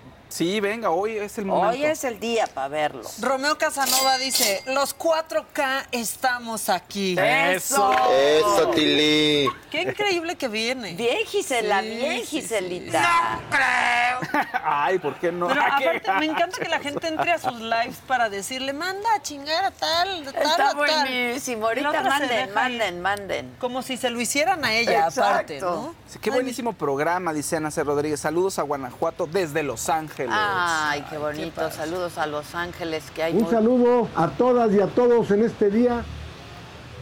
Que qué bueno que invitamos a Vanessa, que se merece toda una entrevista ¿Quién sobre dice? su vida. Dice, ya se fue, está- va muy rápido el mensaje, ¿eh? pero Sí, ya se está, fue. está el chat muy movido. Que Alguno pone, ya cállense, que quiero ver a Vane. Oye, cálmate. Oye, oye. Vane se está poniendo el labial. Toma tiempo. ¿Qué quieren, que Oye, nos callemos yo, hasta que llegue? No te O sea, confundas. Si quieren nos callamos. Javier ¿Me Olmos un pasan un azulito. venenito? ¿Qué? Javier Olmos, yo creo que como dijo Maca, igual se le olvidó el mensaje, no supo cómo hacerle, pero nada más mandó un mensaje. O sea, un ¿Qué color? colorcito azul, colorcito Ah, azul. azul. Y un sticker, número uno. Muy bien. ¿No? Ya llegó. Ya está aquí. Ya Ya está, aquí. aquí. Bien Hola. guapaza. Ya está aquí. A propósito de que cuando van a ver la entrevista con Ricardo Salinas, hoy, hoy, hoy, hoy, hoy, este es un adelanto.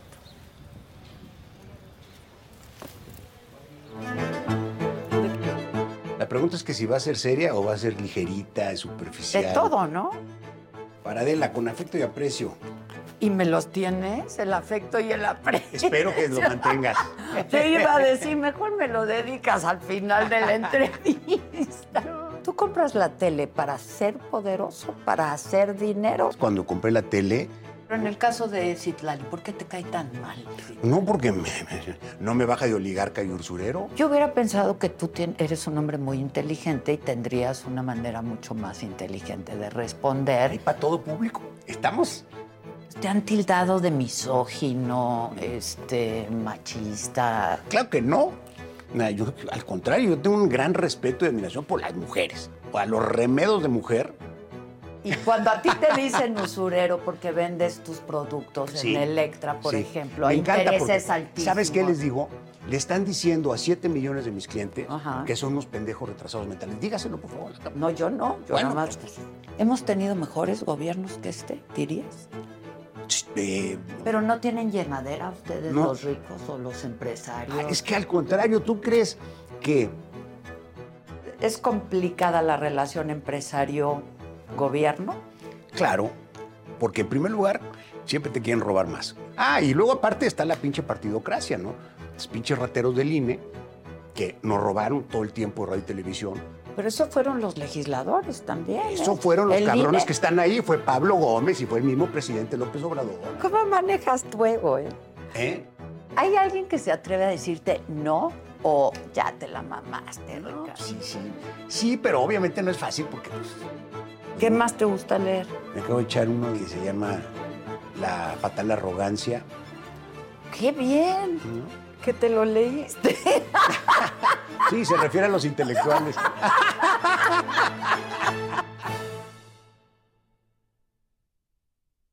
Ah, pues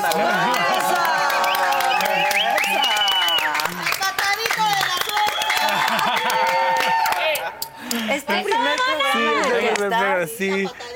Ah, claro, vas a ver Sí. qué bien te va a Sí, ir. Soy gracias. una doy una madrina. Ay, muchas No, gracias, Pregúntale a gracias, Wendy y a todas Sí. las perdidas. Pregúntale. Por eso estoy nerviosa porque es la primera vez, pero. No te preocupes, no te preocupes. Es una primera vez que te va a gustar mucho. Ah, ok. No te Pero, eh, preocupes. en, algún, al- en algún caso tenía que tener la primera vez. Pues sí, mira, ni puedes decir que Qué fue Sí, pues. Adela, de veras. Que no es poca cosa. Sí, no ya es poca sé, cosa. Bienvenida. Muchas es gracias, que justo Adela. ayer estábamos hablando de ti. Porque Maca nos presentó un Sí, video. Maca. Este, una quien no joya. conozca a la influencer Vanessa Labios 4K, pero bueno, en donde es que tus fans, tus seguidores te mandan peticiones, ¿no? Y entonces te hicieron una petición de que se lamentaras a Xochitl. ¿o ¿Qué pasó? Lo que pasa es que, mira, yo este, hago mis videos ahí en la oficina. Así le decimos al lugar para no Ah, llamarlo de otra cosa. ya. Ya, ya, ya, Entonces, a la gente le gusta pues que transmita ahí. Pero ¿Qué es eh, la oficina es donde hago mi trabajo sexual. Ok. Exacto. Este, porque yo me dedico al trabajo sexual. Entonces, ahí les gusta, a mis fans les gusta que ahí haga las transmisiones. Pero abrí una sección de refrescas en la A. Ok. Y yo, este, ya en ocasiones ya me había pasado con el corredor, este. Con Checo Pérez. Checo Pérez, Pérez. sí. Con él me pasó que me dijeron eh, que Checo Pérez me andaba buscando para darme unos trancazos porque este no ganó la carrera. Pero yo pensé que la carrera era que no había acabado de, estudiar o algo así. Y yo le dije, no, pues, este, que vaya y chingue su madre. Pues sí, yo que tengo la culpa Pues de que no claro. haya acabado la carrera. ¿Y ya qué? después supe quién era Checo Pérez y le pedí disculpas. Eh, y ahora me pasó con Xochitl. Pero yo saqué todo de contexto. ¿qué? ¿Xochitl qué? Xochitl Gal, Galva. Galvez. Galvez. Galvez. Es que la historia fue maravillosa porque de repente ya era culera, regresa el dinero de las gelatinas. Sí, es que yo, sa- yo saqué todo de, yo saqué todo de contexto porque ya viéndolo bien el video me dijeron que eh, eh, la señora con todo, perdón porque yo ni sé ni de política, la verdad, muy apenas sé qué día vivo. este, dicen que ella este, hizo su dinero vendiendo gelatinas. Sí. Y luego después yo dije, eh, pues se lamenté porque yo pensé que me habían dicho que ella había robado El lo de las dinero de las gelatinas. sí. Y la verdad, Y sí. Morena, exacto, Vanessa, Exacto. exacto. No, ya después me dio mucha vergüenza porque la verdad, sinceramente, yo respeto a todas las personas que se dediquen a la política porque yo en realidad, pues yo no, no, sé no de todas, política. no todas, pero no todas, no. Pues no, pero yo que iba a saber No, quién pues era no. la, la, la señora. Pero no sí parecía. ¿Para quién claro, es, pues, Jonah? No, ya, Ya esa, ya está fría, esa está fría, entonces es la que pedí ¿Tú para quieres acá. un venenito? No, no, Ah. no, mira, ¿Quieres aquí tengo un agua. venenito? un venenito. Yo acá tengo, quería una fría. Pues es que Sí, sí, entonces yo saqué eso. todo de contexto y la verdad es que sí, ya después mm, hice otro live para pedir disculpas porque ya después yo vi que se hizo muy viral, pero no sabía Muy yo quién. viral, muy Salía viral. hasta en, la- en- en pedacitos que hacían de la, de la política, salí haciendo este. Bueno, sí. mira. Pero, por ejemplo, si te hubieran dicho una mentada para Claudia Sheinbaum, si hubiera sabido quién era. No, tampoco. Por eso terminé yo ya la sección de De- miéntasela. Ya se a- acabó, Ya pero se acabó. No, no. no, porque ya No. después me dio miedo que se la fuera yo a refrescar a alguien que me fuera a ¿Pero dar. sabes quién es Claudia Sheinbaum o no? No, no, no, la O verdad sea, no, tú no. que no. ¿Por quién quieres votar para presidente? O no te da No, no, no sabe, pues si no pues sabe. es que yo no estoy muy metida en... la- O sea, no me quiero ver tampoco tan... No, sí sé porque no... pues, Pero, no, por no. ejemplo, ¿sabes o por, por quién? Tú eres de aquí. Fíjate que yo te voy a hablar, Guanajuato. te voy a decir una... Y les voy a decir la verdad. Nunca en mi vida he Eh, ido a votar. ok. No, ¿Por no. qué? De verdad, no, no, nunca he ido a votar. Lo que pasa es que luego era un tema como por mi sexualidad. Ajá. Te voy a decir, esa es la Sí, verdad y sí, esa es claro. la... Que me daba vergüenza llegar y... Ah, ay, con mi nombre sí. de hombre y con... Ya, así. ¿Qué crees? Ya lo puedes cambiar. puedes No, cambiar. sí, y, pero Ya ¿qué crees? Y ahora ya no me lo quiero cambiar. Ah. Porque me da flojera cambiar todo el papelero. Ah, Sí, bueno. pero cuando estaba Pero ya más chamaca, no, no, no no. No, de hecho, a veces estoy en el aeropuerto o en cualquier dependencia hasta de salud y estoy con mi identificación, fulano de tal, fulano de tal, y me levanto yo y la gente se queda así como diciendo, ay, porque no era señorita.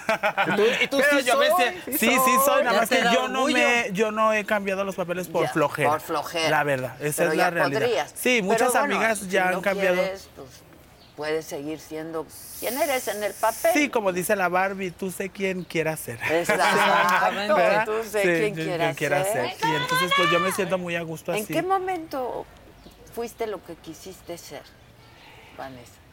Desde, desde, pues desde mi infancia. Me escondía porque pues mis papás, México es un país de muy machista. Ya se han estado abriendo más cosas mm, hacia la comunidad por esto, precisamente porque ustedes nos han dado más el espacio de que sepan que somos seres humanos eh, igual a todas las personas, con, con un estilo, estilo de vida diferente, pero igual a todas las personas. Entonces, esto de, de- de las redes sociales, créeme que nos ha abrido un espacio tan enorme, tanto a nosotras las mujeres trans como a la comunidad. Pero sufrieron mucho por mucho tiempo Sí. y todavía. Sí, todavía, porque No todavía tanto, hay personas que, que, pues tienen este, una mentalidad muy cerrada. Pero, este, pues todo cambia. Y han cambiado las cosas para bien, como eso de que ya nos podemos cambiar el nombre. Claro, claro, Entonces, claro. eso para mí se me hace algo, Claro. algo bien. En todos los documentos oficiales, Sí. pasaporte, Todo, todo, INE, todo. todo. INE, todo, sí, todo ya, sí. este, ya te puedes tú cambiar el nombre. Y, y para las personas que, que en algún momento, fíjate que hay este, compañeras trans que sí les daba vergüenza eh, ir y que te- y llegaban y nada más mm, nómbrame por mis apellidos. Ah, ya. ok, ok. Pero hay unas personas que tú sabes que, mira, te voy a platicar una anécdota. Yo tengo una amiga que ella siempre, nómbrame por mis apellidos, pero como que de adrede a ella la nombraban con Por todo el nombre. Ah, pues seguro, Y claro, como a mí no me daba fregar. vergüenza. Para evidenciar. Ajá, mucho, como a mí no me daba vergüenza, a mí, ¿qué crees? Que a mí al revés.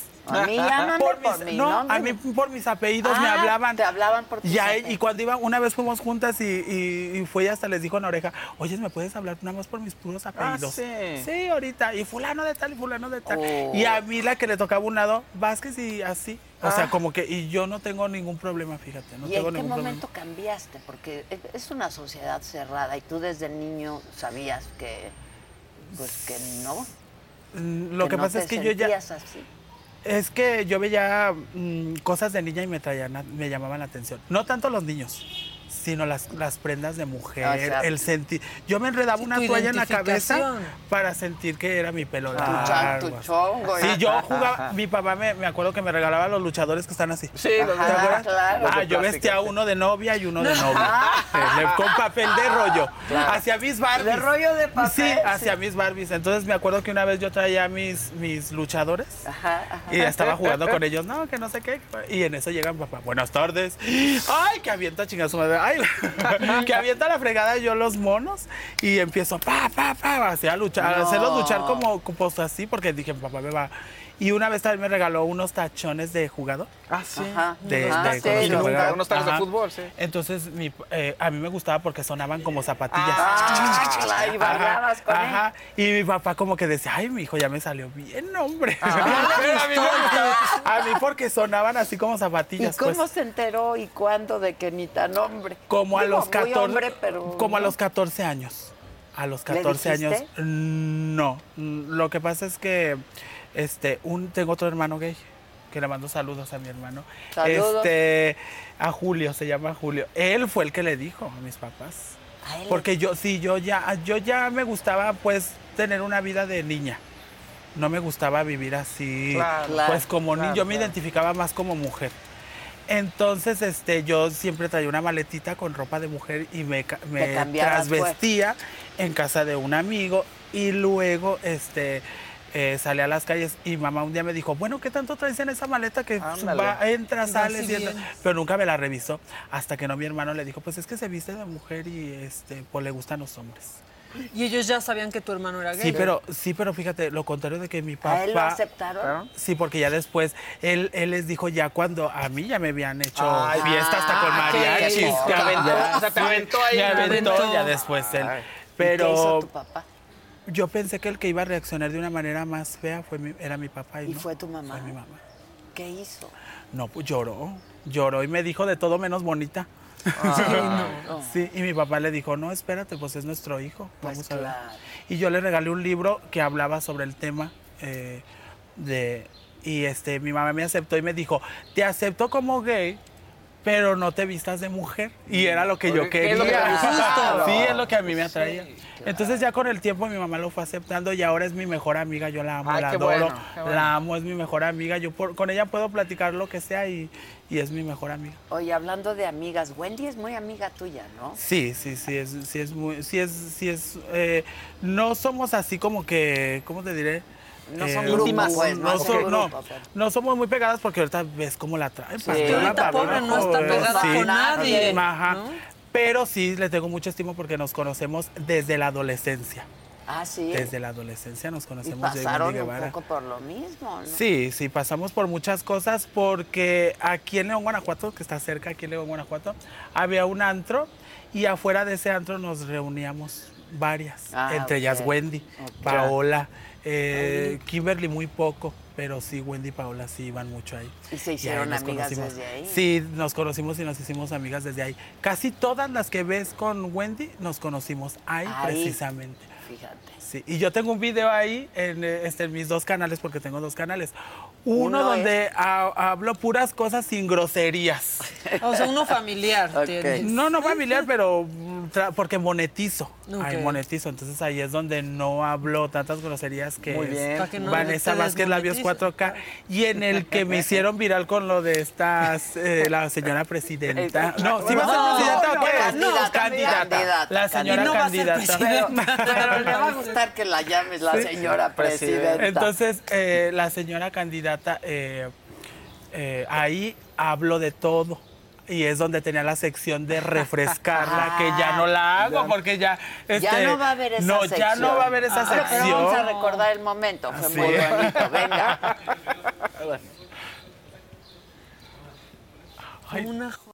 Galvaz porque siempre ha robado la muy perra y dice que se ganó ese dinero vendiendo gelatinas. Ay, vas y chingas a tu madre Xochitl Galvez.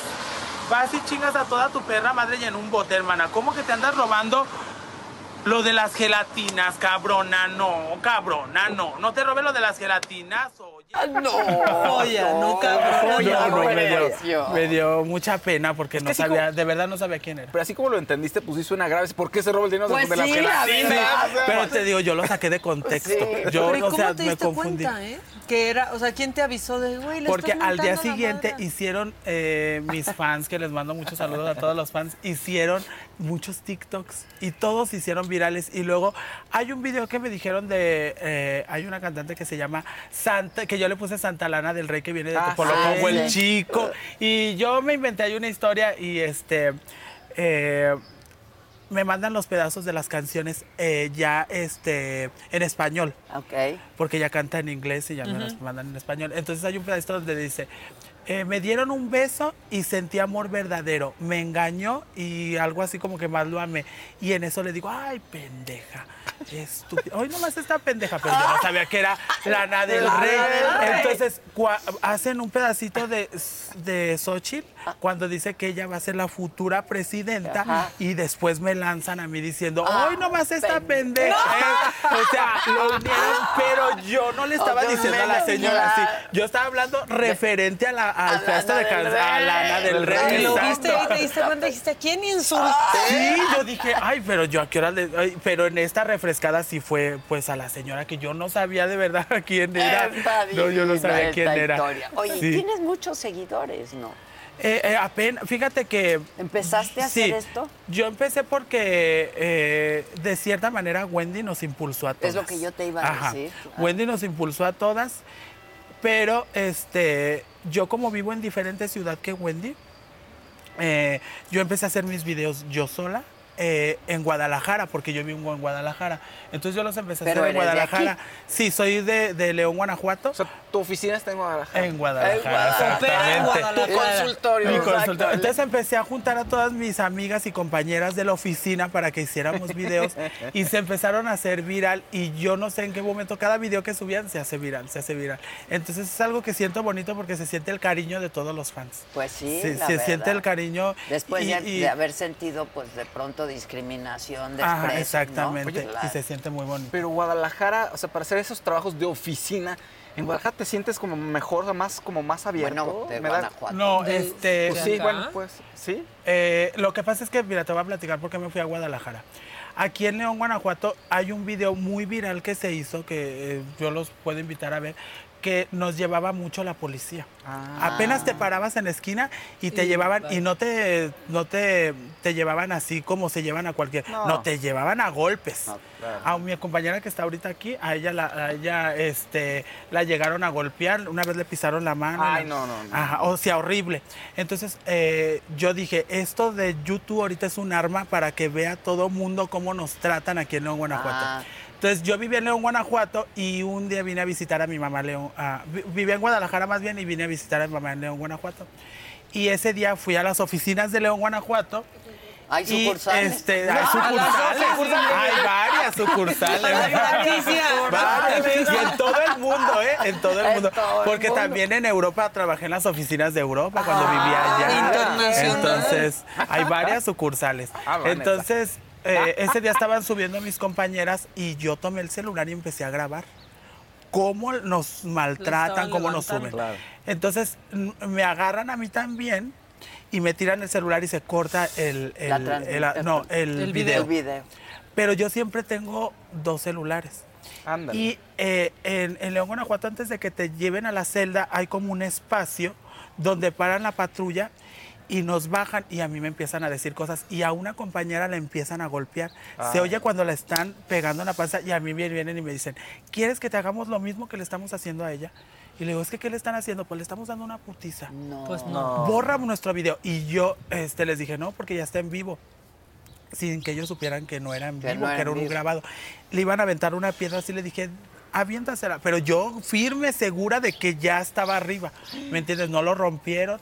Cuando llegué a mi casa lo subí. Se hizo tan viral que la, este, ¿cómo se le llama a las? Al- la alcaldesa Ajá. de aquí de León, Guanajuato, este, nos habló, nos apoyó y es hora y fecha que ya la policía ya no nos molesta. Bien, gracias a Dios, bien, gracias a Dios se quitó la, se quitó eso de la policía. Ahora ya hasta nos dicen buenas noches. Ay, ¿Cómo están? Todo Sí, bien, todo señorita, bien. todo Sí. ¿Qué se le ofrece? ¿Cómo la puedo ayudar? Están molestando. Sí, pero es que era muy molesto porque Pues yo sí. hablé con hablé con la, este, con la alcaldesa y le dije, así como los policías tienen que llevar dinero y sustento a su casa, también nosotros. Ya. Y es que te voy a decir una de las cosas, eh, porque muy- luego mucha gente dice, es que pueden trabajar de muchas cosas. Eh, la, la verdad es que a veces por la condición sexual de nosotras nos ponen muchos peros. ¿Lo, han- ¿Lo has intentado Sí. en tu caso? A En, ver, eh, cuéntame, eh, ¿dónde has querido trabajar? Yo, eh, más que nada, quieres trabajar en lugares donde es este, atención al cliente. Mm. Y por tu apariencia o porque tu acta dice otro nombre y no es tu apariencia, entonces te lo niegan. Y era muy frustrante a veces llegar y decir, ay, no me lo dan por eso. Entonces, por eso varias, eh, varias compañeras tienen este, profesión, porque varias tienen este, profesión, Carreras, eh, sí. carreras, unas son hasta abogadas y terminan en la prostitución porque no nos dan esa oportunidad de crecer este, fuera de. Pues y es algo que, que no, nadie de la sociedad a veces nos comprende porque no está en nuestros zapatos. Quisiera que se pusieran un poquito en nuestros zapatos para que vean lo difícil que a veces es. Pero bueno, te digo, han cambiado mucho las cosas para bien. Y espero que así sigan para que mejoren mucho Pues más. sí, pero tu trabajo siempre ha sido sexual. Sí, hasta ahorita sí. Esperemos. Yo siempre les he dicho una frase que fruta soy y fruta me moriré. Entonces, Pero, pero cerrarías la oficina, digamos, si llegara una oportunidad diferente o, o la oficina la vas a dejar abierta hasta que se pueda. si me llegara una oportunidad diferente, eh, la tomara, pero como yo sé que a muchos de mis fans les gusta y, y yo no olvidaré a mis compañeras porque si también por alguien he crecido es por ellas. Ok. Porque ellas también este, en los videos salen y hacemos mucho... Sí, están ahí en tu video aclaratorio. Pero seguirías divertidas. dedicándote a lo mismo, es un poco lo que Ah, causa. no, pero- no, yo creo que ya no me dedicaría a eso, pero si fuera a grabar con ellos. Ok, ¿Me entenderías? Ya, ya no podría yo tampoco estar, porque luego a veces también los ejecutivos, porque yo no les digo, les digo ejecutivos como que yo disfrazo las palabras. Ok, ok. Les digo, yo los ejecutivos, este, luego a veces como que dicen, ay, es la de este, ya no quiere porque se me va a grabar. Ah. Me va a subir mañana. no, me va a subir, va, voy, a, voy a salir ahí con Claro, Adela. sí, si, sal- claro. si salió Xochitl, voy a salir yo. Entonces, por eso también ya es como un arma de doble filo. Entonces, ya nomás iré a grabar con mis compañeras, pues también para, de cierta manera, apoyarlas, porque yo a todas también allá en Guadalajara las he impulsado a que abran sus canales. Y entonces yo voy y transmito también en sus canales y las apoyo. y todo eso. Oye, qué impresionante tienes la piel. Ah, sí, ¿Qué- ah, muchas cómo- gracias. qué- cómo- cómo Muy de porcelana, ¿no? Muy de porcelana. No, pues nada, nada más, este, pues te pudiera decir qué hago, pero mejor, pues, te- ¿cómo te puedo decir? Pues hago mucho el delicioso. es que te pudiera decir que se groseramente. pero- muchos músculos. Ajá, sí, así es. Se producen día- muchas hormonas. Ah, Sí, es la, es la hormona de la felicidad, Adela. Adela es la hormona de la felicidad, de Sí, veras, sí, te sí. rejuvenece. Porque cuando no haces esas cosas, andas todo el día de genio, de nervios.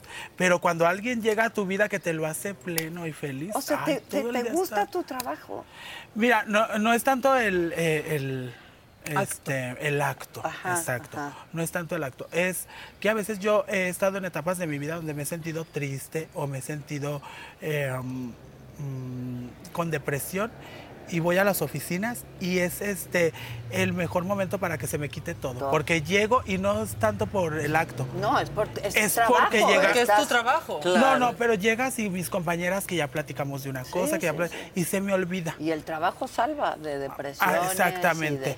Porque hay personas que las han, este, mm, ¿cómo se dice cuando ya la, ya, ya, ya, ya están, este, grandes y ya se. Ah, jubiladas. se jubilan, Ajá, exactamente, ajá. se jubilan y ya no van a trabajar y se deprimen. Claro. Y buscan otra cosa que hacer. Así yo, cuando estoy en mi casa que voy a descansar, mira, como ya estoy acostumbrada a desvelarme, todo el día aparezco en la cama, toda la noche pescado zarandeado. Sí. Y Sí. digo, ay, no, mejor me levanto y me arreglo y me voy, sí.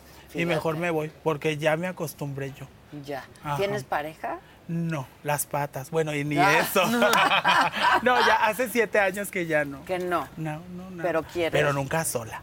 Soltera, pero nunca, sola. Pero sí querrías tener una pareja. Si me llegara a mi vida una pareja, este, pero que no sea un hombre mantenido, porque te voy a decir una de las cosas, casi la, la ma- Sí, ya, casi, la mayoría de los hombres que quieren estar con una trans es porque buscan que nosotras los ¿En mantengamos. serio? Qué feo, qué- Tú buscas que te mantengan a No, ti. tampoco que me mantengan, Adela. Que yo no te creo que cueste. una balanza. pareja, pareja, una balanza. claro. Cuando yo no tengo, él tiene, y cuando él tiene, yo tengo Pues y sí. así. Exacto. Yo me imagino que esa es una mejor relación Ya, en pareja. ya. Oye, ¿y ¿Verdad? tú atiendes, o sea, atiendes solo en la oficina? Porque eso te quería preguntar. De pronto, para muchas mujeres trans es muy peligroso. peligroso. Ir a dar Hoteles servicios en otros lados porque hay un Fíjate que también grave. casualmente tengo videos donde me han pasado enorme. de- Yo los invito a que luego vayan y den una ojeadita ahí por todos mis videos. Una vez eh, grabé cuando me dejaron este, en Guadalajara, se llama la zona industrial. Es la zona donde van este tráiler y vías de tren y todo. Y un, este, un ejecutivo me dejó tirada en esas vías. Y yo no sabía dónde estaba. Ay, qué Estaba horror, oscuro. qué. Y este, yo no tenía internet porque luego la gente dice, pero si tenías internet, ¿por qué no te ubicaste? Claro. No, yo iba grabando un video y lo iba pausando. Ah, Se ve mi cara de, de miedo porque yo no sabía dónde Ah, no estaba. podías hacerlo en vivo, claro. Y como esas, hay muchos, este, muchos Ejecutivos.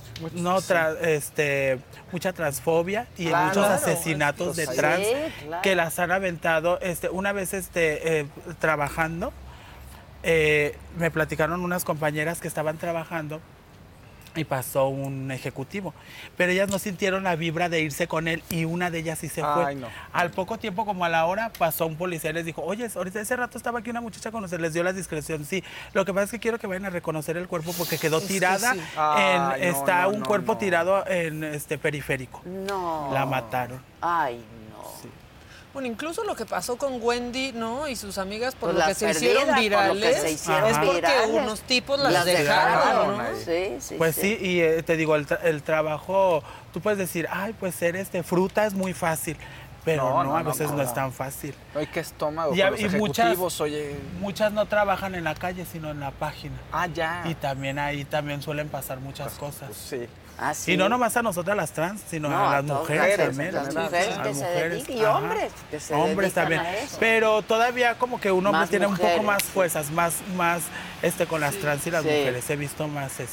Sí, sí. mucho Porque- más vulnerables. Sí. Se Oye, ensañan más, ¿no? Yo le preguntaba a la Vane que cómo se hizo los labios Ah, así. Porque los labios además, 4K. ¿Tú los tienes así también? Ah, Sí. Ya vi, Mira. claro, mira. Sí. pero ah, cuéntanos. Lo que Es pasa que es tiene, que... no sé si se le alcanza a ver, pero yo creo que en sus videos sale, pues los tienes. Pero fíjate que en los videos se me ven todavía más grandes. No sé si te fijaste que se Sí. me ven todavía No, más pero grandes. si los tienes grandes, Sí. Se te ven como los tienes, sí. mi Vane, muy muy Lo que pasa es que eh, yo me inyecté biopolímero. Entonces, este, eh, para que se te hagan así, me decían que te tenías que poner un pasador. ¿Así, un pasador? sí, un pasador, pero me dijeron que una hora, dos horas. Yo me lo puse dos días. no. No, pues se quedó. Dos días, por eso se me hizo la, la- así como pompa. O sea, así un Sí, pasador del sí, pelo. Sí, es un- De hecho, yo me, yo me quiero quitar ya, porque muchas trans de, ah, pues ya de long time. Se usaba antes. Se usaba eso, entonces ya muchas se lo quitaron. Y ahorita volvió la moda, porque ya todas quieren estar otra vez Sí, así. pero sí es bueno. quítatelo. Porque Sí, porque no es lo que peligroso, ¿eh? que estar ahí. Sí, porque yo también en el cuerpo me puse biopolímero. No me Sí. no te ha dado problema. No, hasta ahorita no me ha Ah, dado qué problemas. bueno. Tienes un No angelote, problemas. Ay, te muchas gracias. muchísimo. Sí, la No, verdad. Tenemos un buen doctor que No. recomendarte si te quieres hacer el proceso Héctor. en el programa. Sí. Tenemos a Javi Claro, Derma. Al Javi Derma. te Sí, fíjate que sí quisiera. No me ha dado ningún problema, pero sí quisiera. Pues sí, No, me- pero yo me puse poquito. Hay unas compañeras que de verdad tienen unos cuerpazos, pero no vamos tan lejos. ¿Nunca has pasado por, por Tlalpan o por Insurgentes? Sí, cómo no. Los cuerpazos de unas trans, ¿no has visto? Sí. Y uno, un frío y ellas andan en traje de baño. Sí, sí, la verdad. ay, sí Dios puede uno chocar. Sí. Sí puede uno Qué hermoso. Puede uno chocar. Así es. Sí, son unas muñecas inflables. Exacto. ¿Verdad? ¿Y hace Sí. cuánto te empezaste tú a poner y a- pasaste por un proceso hormonal, supongo? Sí, pasé por un proceso hormonal. Ah, Ay, se nos el aire. Sí, es Este, sí, pasé por un proceso hormonal y este mm, empecé a los 19 años. Mm. Es que, mm, pues uno no nace con el cuerpo así como ustedes de bonito de mujeres, Pues no, pues curviado y todo eso. Ajá, entonces una le agarra la desesperación porque eh, una se llega a enamorar de los hombres. Pero los hombres así como que te miran así medio masculina y pues no, no Quieren quieren. una mujer. Ajá. Pero ahora ya los tiempos cambian. Ahora ya los hombres no quieren tanto una, mu- un- una mujer, quieren, quieren buscar otras cosas ahí en la oficina. ¿Quieren todo? No, pero quieren que has de otra tener, cosa. Vanessa. Sí. Quieren otra cosa en la Sí, quieren otra cosa que traemos nosotras las trans Ah, en ya. medio. Claro, claro, Sí, claro, por eso claro. te Sí. digo, pero quieren las dos cosas. Ajá, quieren las dos. Y por eso te digo que, pero en aquellos ayeres no. Por eso te digo, esto del, del Ha internet ha abierto muchas cosas a, a varias eh, cosas eh, sexualmente. Sí. El jorgorismo que digo. el cuerpo de hombre, eras delgadito, No, era, era como llenito. porque estás, Como lleno. eres Sí. alta, ¿no? A mí de un 80, y, un 80 y con tacones Y 1,90. Ok, Ajá, ok. 1,90. Es el pero- promedio, digamos, un 80 de un hombre, ¿no? Ajá. Mexicano, más o No, menos. pero ni tanto porque hay hombres chapa A mí siempre me Ah, tocan los hombres sí, chaparrillos. Luego los tengo que ver A así. mí no- mis no. tres novios que he tenido. Y luego ti No mis llaveros. Sí, llaveritos, Sí, mis llaveritos los tengo por aquí por allá. Pero sí, yo sé, es que yo, un 80. Y- pero me gusta mi altura, te voy a decir porque Claro. que me miro imponente. Pues claro. Yo Sí. nunca, en algún tiempo sí renegué de mi altura, pero ahorita ya no. Al contrario. No, me gusta verme así imponente, más cuando los más hombres, tacón. más cuando los hombres se me ponen. Porque tengo un, un video donde le di que me paro y que me pongo así, venga así, y puse la bolsa dura. y ahí explico cuando me estaba peleando con el hombre. Entonces, este, pues sí, sí me gusta mi altura. Porque hay agresiones. Sí, también. Es que ahí en la oficina pasa de todo. Claro. Yo siempre he dicho. ¿Cuántas y hay yo, mu- mucha- muchachas como tú en la oficina? En, varía, en ¿eh? Guadalajara, pues muchas. En Me- tan solo en México, ¿cuántas hay? Les digo yo en. México, ay, aquí en México, ah, este, levantas una piedrita y ahí hay una, abres la coladera y ahí hay otra. No, Salud, hay hasta para aventar para arriba. Y en todo el mundo, ¿eh? hay muchas compañeras. Oye, que tú estuviste este, en Europa, ¿no? En Europa estuve- Y estuviste en el Vaticano. Es que Wendy contó eso en la Ah, casa de los sí, en el famosos, Vaticano. lo del Papa. Lo que pasa es que yo estaba, estuve en el, estuve en el Vaticano y iba pasando el Papa, pero le dije Papa y me agarró la mano. Ah. pero ya se lo sacaron también de contexto que el Papa me vio los labiosotes y me dijo, ay, no, esta me va a succionar la mano.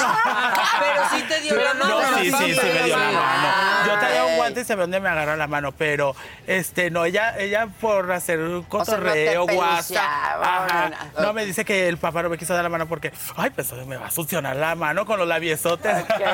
Ah, de que no le fueras a dar el beso. Sí, Ajá, sí, exactamente. sí. Pero, Pero no, no, sí me saludó. No, sí, todo muy Todo bien con Y el Papa. ese sí sabías quién yo era, nada más Vane. tuve una, yo nomás O sea, ¿fuiste a la audiencia de los miércoles o, o cómo fue? Creo que, no, creo que daba, eh, era una, ofrecieron una misa y da la casualidad que ese día que eh, estaba el tour cuando yo fui a Europa, estaba eso de, de la Ok. misa y pues me tocó. ¿Y fuiste a chambear a Europa? o- También o- en Barcelona, También. en Madrid. Qué sí. internacional. O sea, tú llegas y dices, ¿dónde?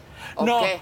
Lo que pasa es que- yo me pongo. ¿Dónde abro- ¿Dónde abro mi oficina. No, ¿Dónde lo que pasa es que, mira, te voy a decir una cosa. Lo que pasa es que este, yo me fui a Europa y me fui este, con un dinero y tú sabes que ir a Europa, eh, tú te llevas 100 mil y allá se te convierte en la mitad. Sí. Entonces se me fue acabando el dinero y yo me anunciaba en las páginas Ah, para no mira. salir a las oficinas. Claro. Pero yo no trabajaba mucho porque allá les gusta sin protección. Ah, ¿en serio? Porque toman el PrEP. Ah. Pero eso te previene de nada más de un- del VIH, pero, Claro. Pero no de de Ajá, Y una amiga me dijo, no, yo fíjate que tuve que, de- este, pues así sin protección, ya van tres veces que me pegan este, Ay, gonorrea. no, Ay, no, no, no. Sí. Y yo pues dije, no, a la verdad a mí sí me dio... Miedo, pues, sí, claro. dije, no, esto no. Y mejor me salí a la calle y en la calle sí exigías tú. Pero me iban a golpear y a la vez luego no Ay, me dejaron. no. No, pero me dejaron, me dejaron trabajar una, ¿Ah, sí? fue un angelote Carelli que le mando saludos allá, que ella me dijo, aquí no hay mexicanas, tú te puedes parar aquí. Ah, y me dejaron buena. parar ahí. Ah, qué bueno. Y más porque iba a empezar lo de la pandemia, por eso me vine. Porque iba a empezar lo de la pandemia y allá en Europa sí, sí, te encerraban. todo, sí, no, sí. pero allá sí te encerraban, no era como aquí en México que andábamos como Juan Que en no su casa. nada, Ajá. sí. No, allá sí. Y de hecho tenía que salir una persona a hacer el súper. Si veían dos personas te multaban. Sí, sí, sí, claro, es cierto. Entonces, Te ah, me tuve- salir a pasear a Y yo antes de que cerraran fronteras, yo me vine para acá. Ah, qué Sí. bueno. Oye, Yo me pero, vine ¿y para ¿Sientes que hay cierta solidaridad entre las oficinas de todos los lugares? O sea, que se ven y, órale, va, así te dejamos, protegemos y así. ¿o? Sí, porque si tú llegas pidiendo pues que te ayuden o, o- o que te dejen trabajar, sí. Sí. Pero si tú llegas como en todos lados sintiéndote la más bonita, la más guapa y aventando pelo, pues obviamente te van a Pues sí, porque hay peluciar. territorios también, ¿no? No puedes llegar a- Pues sí. Entonces siempre he dicho, pero es su siempre yo... de- oficina, pero siempre Sí, pues es como en cualquier lado. Es como si ahorita me llego yo aquí a tu programa y te digo, no, ahora yo voy a conducir a la vas a Ay, decir, yo te doy chance, calmada. ma. Te va a decir, perfecto. Calmada, Quiero ir ¿quién le pediste No, pero es permiso? cierto, es cierto, sí, o sea, es, o sea, para todo como que tiene que haber un respeto sobre todo. Pero hay, sí hay sor- sororidad, digamos. Sol- so- solidaridad, sí, sí, pero a veces lo que no hay es a veces es tolerancia. Ah, ok. Porque puede haber, sí, sí, ándale, Solidaridad. trabajas, pero tolerancia de que no la tolero porque a lo mejor se ve mejor que yo o- Ah, o, agarra más clientes que Celos yo. profesionales. Exacto, Exacto, eso, celos eso. profesionales. Entonces, Menos pero ya lana. han cambiado las cosas porque antes, ay no, en los tiempos de antes a, a muchas que llegaban no te dejaban parar ni cinco minutos cuando ya te habían despelucado. Ay, no. Oye, Y y es- no tanto. ¿cuánto tardas en arreglarte? Ahorita me tardé, no vas a creer, yo venía desde Vallarta, me tardé como 15 minutos, 20. Ay, 15, no. 20 minutos. La pestaña, la maquillaje, Todo, todo. rápido. Ella me, ella me peinó. La boca. Jacqueline, La boca, que le mando todo. saludos a Jacqueline. Hola. Jacqueline. Jacqueline, qué ella me bonita peinó voz. Compañeras ahorita. de oficina, sí, qué compañeras de bonita tu oficina. bolsa. Sí, que anda, que fíjate que se acaba de operar, se hizo la manga gástrica y viene así toda malita, pero vino aquí. Esas son amigas. Sí, claro. Vino a apoyarme, le digo, vente, apóyame, vamos a Pues que me claro. peines. Y ya me peinó ahorita rápido. ¿Qué es peluca? No, son, ¿Son extensiones, extensiones? sí, con Qué mi pelo. pelazo. Sí. ¿Hasta dónde tienes tú tu pelo? Hasta aquí, Adela. Hasta Ah. aquí. Un poquito más largo que el tuyo, pero hasta aquí. Tres pelos que tengo, Adela. yo pues, también. mira, ya me tres, pongo tres, yo. tres. yo Pero te ves muy bien. Muchas Y gracias, estás muy Adela. chistosa, muy Ah, muchas divertida. gracias. Y qué bueno que tienes tus fans, que estás monetizando. Es otra manera, ¿no? De hacerte Sí, de es, eh, recursos. Pues le ando echando ganas, más que nada le ando echando ganas porque siempre siento que el ser humano tiene que evolucionar y si es para bien, que mejor. Pues claro. Hay colorcitos, Y siempre hay hay que echarle hay- Dice eh, en charlas con Patti, dice, saludos a la bella Vane, mucho Gracias. éxito. Dice por acá también, eh, saludos a la Vanessa, ahí viene la bruja, una gran persona, dice Mr. Don Luffy. Em, ¿Quién más? ¿Qué más dice? Que me dedique, dice Gamaliel, que me dedique una Mónica, Mónica, Mónica. Mónica, Mónica. es que siempre, Mónica, Mónica, Mónica. No, y luego ya también están preguntando, pero ya que, que diga el misterio de su edad. El misterio es que no me gusta decir mi edad, es algo que no me gusta. Yo estoy ¿No? como Lorena Herrera. Los años que ellos me quieran poner, esos, ¿Esos? tengo. Sí, Pero- porque luego yo les, les digo, no, pues tengo pone 25. Y me dicen, ay, no, tú ya tienes 50, 80, 90, 100. Entonces ya mejor los que ellos me quieran poner, esos Pues son los que que tengo. sí. Sí. Pero la gente siempre tiene una fijación, pero muy bonito y todo, todo Pero bien. ¿cuántos, ¿Cuántos, años, tienes? tienes? Digo, a mí no, Exacto. siempre he dicho mi edad. No, pero no hay tienes- mujeres que no les gusta. Y a mí no me gusta tampoco. A mí los que ellos me quieran poner, yo me siento honrada con los que ellos me Bueno, pongan. pues te ves muy joven, de- ¿verdad? Muchas Traes gracias. piel increíble, te ves Muchas muy gracias. Y eso que te digo que vengo toda soñolienta porque desde Vallarta ayer me avisaron y desde Sí, Vallarta. muchas gracias por No, venir. Gracias a bueno ustedes por la invitación. Es que aquí Muchas todos gracias. dijimos, traigan a la Vane, traigan a la Vane. Ay, no, no, a mí me da mucho gusto porque te digo, es la primera vez. Estoy nerviosa porque es la primera Lo vez. pues no se te Sí, nota, no sí, se nota, no, estoy nerviosa porque es la primera vez que estoy así, pues, este, y con celebridades así como No, ustedes, muchas pues, gracias. me siento honrada, pues, que me hayan. ¿Sí Ayer no me la creía. yo, no? Claro, Sí, claro, siempre como tus sea. frases de Del este, TikTok y- no y las que dices seguiditas, por decir, si vas a decir chocolate. Los Ah, los Este, sinónimos. Los Los sinónimos, eso me encanta. Ya ves cuando El estaba. cacao, el estuviste- chocolate. Ajá. Cuando estuviste en Big Brother, me encantaba Sí, también Big claro. Brother. Que ahora es la casa de los famosos, pero ojalá Pero te no vuelvan es a como invitar. Big Brother. No, pues no, el Big Brother fue el Big Brother, yo creo que es Sí, ¿verdad? irrepetible, pero le fue muy bien a la casa, A la de, casa los de los famosos. famosos. Sí, le entrarías, sí. Sí, sí me invitaran, claro, Sí, claro, claro. que iría, Seguro pero te yo van a creo invitar que falta próxima. mucho para que me invitaran a la casa de los famosos, no creas, pero no, ¿no? creas, no creas. Mira, lo que pasa por aquí lo ven por allá, entonces no te preocupes. Y No, necesitan un buen ¿crees? elenco para Sí. la, para la Además. segunda temporada. Pero no dejes de hacer las refrescadas. Aquí están Sí, diciendo no que dejes no, se de- puede acabar. Lo que pasa es que, ¿sabes qué es lo único que me da miedo? Que me vayan a... ¿A, ¿A querer cerrar el canal? No, o, o que me manden a refrescar a alguien que sí me vaya a decir, ah, me la refrescó ahora sí, sí, que tomen represalias. Pon un aviso ahí. Yo no conozco a nadie. Exacto. Pero síguele. Sí, sigo yo con la refrescada. Ah, Adela dijo que siga con la refrescada, se va a seguir muy con la divertido, refrescada. es muy divertido. Si tú lo dices, Adela, yo voy a Ah, seguir con la refrescada. Y te mandamos. Lista de nombres. Exacto, te podemos mandar. Ah, bueno, ustedes me mandan una lista y yo refresco. ¿Tienes un horario en el que haces transmisiones en vivo o de pronto ahí? Mm, De pronto yo las hago en el día cuando pues tengo tiempo de hacerlas en el día, pero casi por lo regular mis transmisiones son en la madrugada, en la oficina. Ah, en la En la oficina, entre beso y beso. Entre que sí, que Ejecutivo, no, entre jorgoreo y jorgoreo, Es- entre es- que ya sí, que... ¿Es un mito o ya es realidad que besos no hay? No, yo, be- yo no beso. No besas. No. Es que el beso Porque es luego tan nos íntimo. enamoramos. Sí. Eh, luego me Aparte, tú lo enamoro. puedes vender por kilo, Vanessa. Ah, beso exacto. sería Ándale, fuerte, no. Tiempo, por kilo, no. por Por todo, no, por eso mejor no Sí, beso. Luego me lo voy a acabar al hombre. Qué íntimo es el beso, A beso, sí, Es que el beso. beso es- El ósculo. Sí El- se le dice el ósculo. ¿verdad? Una vez un hombre me llegó y me dijo, oye, ¿me puedes dar un ósculo? Le dije, pues te cobro. Y yo no sabía que era, pues yo pensé que era otra cosa. de la- Le dije, sí, pues yo te voy a cobrar por el ósculo. Y ya después, el- pues ya me pagó el hombre, vea lo que le pedí. Y luego le, le hace, pues, pues yo me volteé así, pues dije, pues ahí está Pues el ósculo. ¿eh? Y luego me dijo, no, el ósculo es un beso. ¡Ay! dijiste, besos no, Sí, pues no, yo no sé. Le dije, no, mijo, es que ves. No, pero pues ya me había pagado. Dije, Pues ves. sí, y luego no ya, estaba feo. No hay devoluciones, te, te lo abono, te lo bonifico. No hay devoluciones, te lo bonifico. en pagos. Y le dije, vente, pues sí, ya agarré y me lo di. Muy bien, muy bien, qué gusto conocerte. Muchas gracias, Todos Adela. teníamos muchas ganas de conocerte Ah, aquí. muchas La Vane, gracias. aplausos a la Vane. Muchas gracias, Adela. Muchas gracias a ti. No, muchas gracias. gracias. Gracias. Oigan, tenemos nuestra sección ilegal, pero vamos con un... El tío Richie hoy en la noche, 7 de la noche, solo con Adela. O lo amas o lo odias. La pregunta es que si va a ser seria o va a ser ligerita, superficial. De todo, ¿no? Para Adela, con afecto y aprecio. Y me los tienes, el afecto y el aprecio. Espero que lo mantengas. Te iba a decir, mejor me lo dedicas al final de la entrevista. ¿Tú compras la tele para ser poderoso, para hacer dinero? Cuando compré la tele, Pero en el caso de Citlali, ¿por qué te cae tan mal? no porque me- me- no me baja de oligarca y usurero. Yo hubiera pensado que tú eres un hombre muy inteligente y tendrías una manera mucho más inteligente de responder. Y para todo público. Estamos. Te han tildado de misógino, este, machista. Claro que no. Yo, al contrario, yo tengo un gran respeto y admiración por las mujeres. O a los remedos de mujer. Y cuando a ti te dicen usurero porque vendes tus productos Sí, en Electra, por sí. ejemplo, Me encanta intereses altísimos. ¿Sabes qué les digo?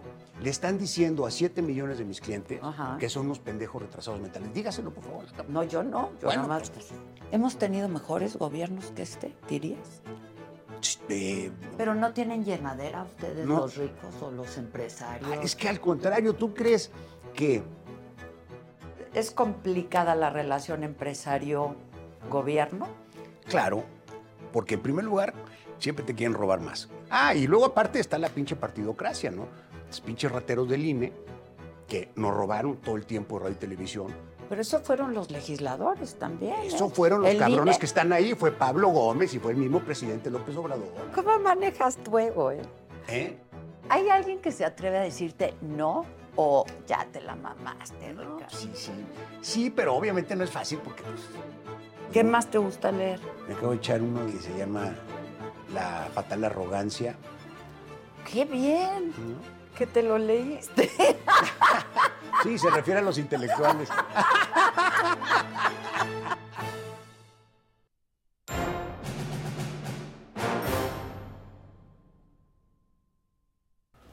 Bueno, pues ya eh, estamos aquí y ya están Claudia Aguilar y Lan Katz. Nos conectamos vía Zoom porque estamos en, en la Universidad de Guanajuato. No sé si nos ven bien, pero es que ya, ya está el sol encima, la verdad. Cayendo. Pero ¿cómo nos ven, muchachos? Perfectos. Súper, guapas. Estamos muy guapa. muy Muchas clara, gracias. Muy contenta. Muchas gracias. Yo los veo poco porque el monitor sí ya no, no Ya no da. mucho. Pero ¿cómo andan? Muy bien, afortunadamente. Aquí resistiendo los embates de este país. Sí, ¿verdad? Qué cosa. Qué cosa, Con qué las cosa. invitaciones y las desinvitaciones. Exacto. Oye, no, lo que pasa es que eso, qué bueno que lo dices, Maca, eso no era una invitación, era un reto a la hora que le toman la palabra para que sea una invitación formal e institucional. Entonces, pues ya estos amigos de Morena, pues ya no les parece, ¿no? Claro. Eh, lo que no les parece es respetar la independencia de uno de los tres poderes de la Unión. Sí. O sea, y que- también tener una, una fuerza- franca conversación en el Senado sobre los efectos de la cancelación de la extinción de los fideicomisos, porque hay una falsa retórica, hay una narrativa totalmente falsa por parte de Morena en la cual dicen que esto no va a afectar los derechos de los trabajadores, cuando lo que está haciendo de facto la extinción de esos fideicomisos es eliminar pensiones y gastos médicos, entre otras cosas. Así es, exactamente. Pues Eh, la ver- La verdad es que sí, ju- justo me parece que estaba pensando en eso, ¿no? Es como retar o debatir o realmente una indebida injerencia y más bien lo que Morena quería, digo, obviamente estos actores que les gusta ser histriónicos y llamar la, la atención, pues lo que quieren es una especie de medir su fuerza, ¿no? Seguir con esta falsa narrativa, engañando a la gente, como, como bien señala Ilan, diciendo, no, no vamos a afectar a los trabajadores, y además, pues con un discurso que es muy simplista, reduciendo la existencia de 13, de cuando menos 14 fideicomisos, a que pues todo es producto de la corrupción, todo es conservar Bueno, hoy el privilegios. presidente lo que volvió a decir es que es un espectáculo lo que están haciendo, ¿no? Los Sí. trabajadores. Este, que es una Muy- muy pena, la verdad. Muy, muy lamentable. Escuché tu editorial, eh, que me pareció de lo más atinada, la verdad, como muy puntual en términos de lo que decías. Pero bueno, estuve, yo estuve personalmente en la marcha el domingo para mostrar mi apoyo, empatía y solidaridad con todo el personal que trabaja en el Poder Judicial Federal, porque la verdad es que es un trabajo incansable, ¿no? El que hacen. Y fue una marcha sumamente nutrida, nos negaron el acceso como suelen hacer en las marchas que no organiza el presidente y Morena y demás, el acceso al Zócalo. Obviamente Madero estaba cerrado, en un primer lugar habían dicho que nos íbamos a tener que quedar en el hemiciclo a Juárez. Eh, al final del día sí estuvimos llegando y te diría yo por lo menos, yo logré cruzar del hemiciclo a Juárez al, al- a estar frente a la corte, pues más o menos como una hora más, ¿no? De entre once y media y hasta las doce y media. Y a la una y media seguía llegando gente, todo 5 de mayo seguía inundado de familias completas del Poder Judicial Federal. Escuchaba también en la mañanera al, al presidente criticar al, al ministro Juan Luis González Alcántara Carrancá. ¿No? No, no sorprende que critique a Cosío, pero me parece que Sí. es muy importante hacer un énfasis en la presencia simbólica de, de- de un ministro como Juan Luis González Alcántara Carrancá en la manifestación, porque además de que lo hizo sin fines protagónicos, sino simplemente para mostrar apoyo al personal del Poder Judicial, es doblemente simbólica porque no podemos olvidar que este ministro precisamente fue la primera propuesta del presidente Andrés Manuel López Obrador a ocupar una vacante en la Suprema Corte de Justicia de la Nación. Y esto eh, claramente, pues lo que él pensaba, porque además así lo ha dicho públicamente, es que pues iban a ser eh, sumisos, incondicionales, y por eso, cuando ha mostrado la independencia, que es un verdadero juez constitucional, que es un verdadero garante de la Constitución y que verdaderamente está cumpliendo con su trabajo como pues uno de los 11 ministros de la Corte en su carácter de guardián de la Constitución y no de empleado del Ejecutivo, entonces el presidente pues no se ha cansado de, señalarlo como un traidor a la patria y una terrible decepción, ¿no? No, no sé qué opinas de esto, Ilan. Sí, es, sorprendente. O sea, ya había, ya había señalado su inconformidad con el actuar de, de, los, de varios de los ministros que él nombró. Pero es sorprendente porque mi sensación es que siempre hubo una cercanía entre González Alcántara y el presidente, sobre todo porque, si no me equivoco, fue presidente del Tribunal de la Ciudad de México cuando este, el presidente fue jefe de gobierno. Entonces se ve que, que, hay, que hay, una, hay mucha historia entre ellos dos y, y, hay, y se está llevando en esta dinámica de agresión y antagonismo se están llevando también muchas amistades y muchas relaciones que yo creo que el presidente daba por hecho que, que hoy le sorprende que estén funcionando así las cosas. De- muy atinado como todo lo que ha dicho desde que conozco a Carla Aguilar. Es, perdón, es eh, importante. Perdón, Claudia Aguilar, perdón. Muy Eh, el que no está tirado soy yo. Este, pero, pero, pero sí quisiera decir nada más una cosa que es muy importante. Que el, el presidente ha hecho varios comentarios a lo largo de su carrera en contra de la corrupción, con lo cual yo estoy totalmente de acuerdo. Creo que la corrupción es un cáncer, es el cáncer de México. Y por eso es importante hablar del tema de las pensiones del Poder Judicial. Está demostrado que la mejor forma de garantizar que no vas a tener un poder judicial corrupto es tener un poder judicial donde los sueldos son dignos. La dignidad en los sueldos es proporcional a, a la transparencia y el buen manejo de los poderes judiciales. Y el, ranking o la calificación del Poder Judicial Federal Mexicano en, en el foro internacional ha sido muy bueno, a diferencia de los poderes judiciales locales que han tenido, donde los sueldos son muy, muy inferiores, o sea, casi la mitad en la Ciudad de México, y han tenido señalamientos de más corrupción. Por otro lado, es muy importante que el Poder Judicial pueda atraer a la gente más talentosa. Necesitamos un Poder Judicial que no solamente tenga gente, obviamente, este, transparente y, y prueba, sin, honesta, sino también que tenga un Poder Judicial de gente muy capaz. Y la única forma de atraer talento es a través de una remuneración que sea digna. Entonces, siempre ha sido muy digna la remuneración del Poder Judicial Federal. Una persona podía entrar, tener un buen sueldo de secretario, después tener un muy buen sueldo de juez o de magistrado, y uno de los grandes atractivos del Poder Judicial es que las pensiones eran pensiones muy decorosas. Entonces tú podías dejar de trabajar en un momento y mínimo estar, estar tranquilo de que ibas a poder vivir de tu pensión. Eso es muy importante para eliminar la corrupción, porque si estás preocupado el último año, los últimos dos años de que eres juez, de qué vas a vivir, entonces muy probablemente vas a tener un juez que sea muy corrupto. Las pensiones garantizan la transparencia. Entonces es fundamental que entendamos que tener un poder judicial bien pagado es trascendente para las metas que el presidente ha marcado para esta nación. Quiero, quiero agregar una cosa, porque hay dos, dos, de esta parte, de, además de la corrupción, se ha dicho constantemente por Morena en esta idea o intentona desaparecer los fideicomisos, que hay que acabar con los privilegios. Y yo creo que es bien importante distinguir privilegios de prestaciones laborales. Claro, ¿no? claro. Porque existen en todas partes, en el público, en el sector público y en el sector privado. Y al sector público me refiero no solamente a los tres órdenes de gobierno o a los tres poderes, tanto en el Ejecutivo como en el propio Legislativo, diputados y senadores, como en el Judicial, pero también en cualquier organismo constitucional autónomo, en un descentralizado, en Pemex. Bueno, vaya, Pemex tiene un hospital dedicado para darle servicio a sus empleados. Y, y nadie está diciendo que es un privilegio, es una prestación por años de servicio público, porque uno le debe invertir a la profesionalización de las personas que trabajan en las entidades, en los gobiernos, etc. A mí me parece también bien relevante destacar, porque mucho se había dicho y, yo la verdad eh, no, no comulgo con quienes decían, es que ¿por qué no sale la ministra presidenta a hacer defensa eh, de la Corte? Porque me parece que la defensa la estaban haciendo de manera adecuada a través de la comunicación puntual, transparente y clara, incluso tratando de bajar a nivel ciudadano el que es un fideicomiso, cuál es el contenido de cada uno de ellos y cuál es esta controversia.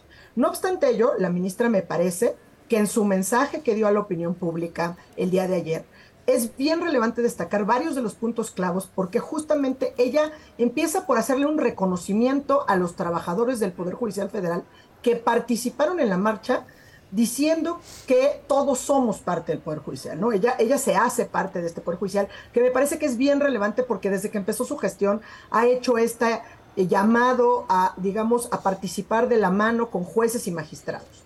También es un llamado de unidad justamente porque lo que dice es que lo que está en juego es el derecho de todas las personas. ¿Y por qué lo menciona ella misma? Porque sin las personas trabajadoras del Poder Judicial no hay Poder Judicial. O sea, debe ser nuestra prioridad precisamente por estas cuestiones que mencionaba Ilana hace un rato. Hay que garantizar independencia, autonomía para una adecuada impartición de, de justicia. Y obviamente estamos hablando del Poder Judicial Federal.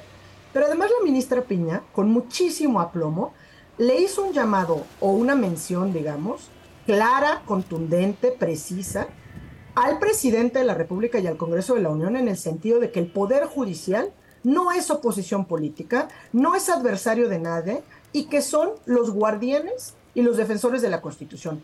Y eso me parece que es sumamente relevante.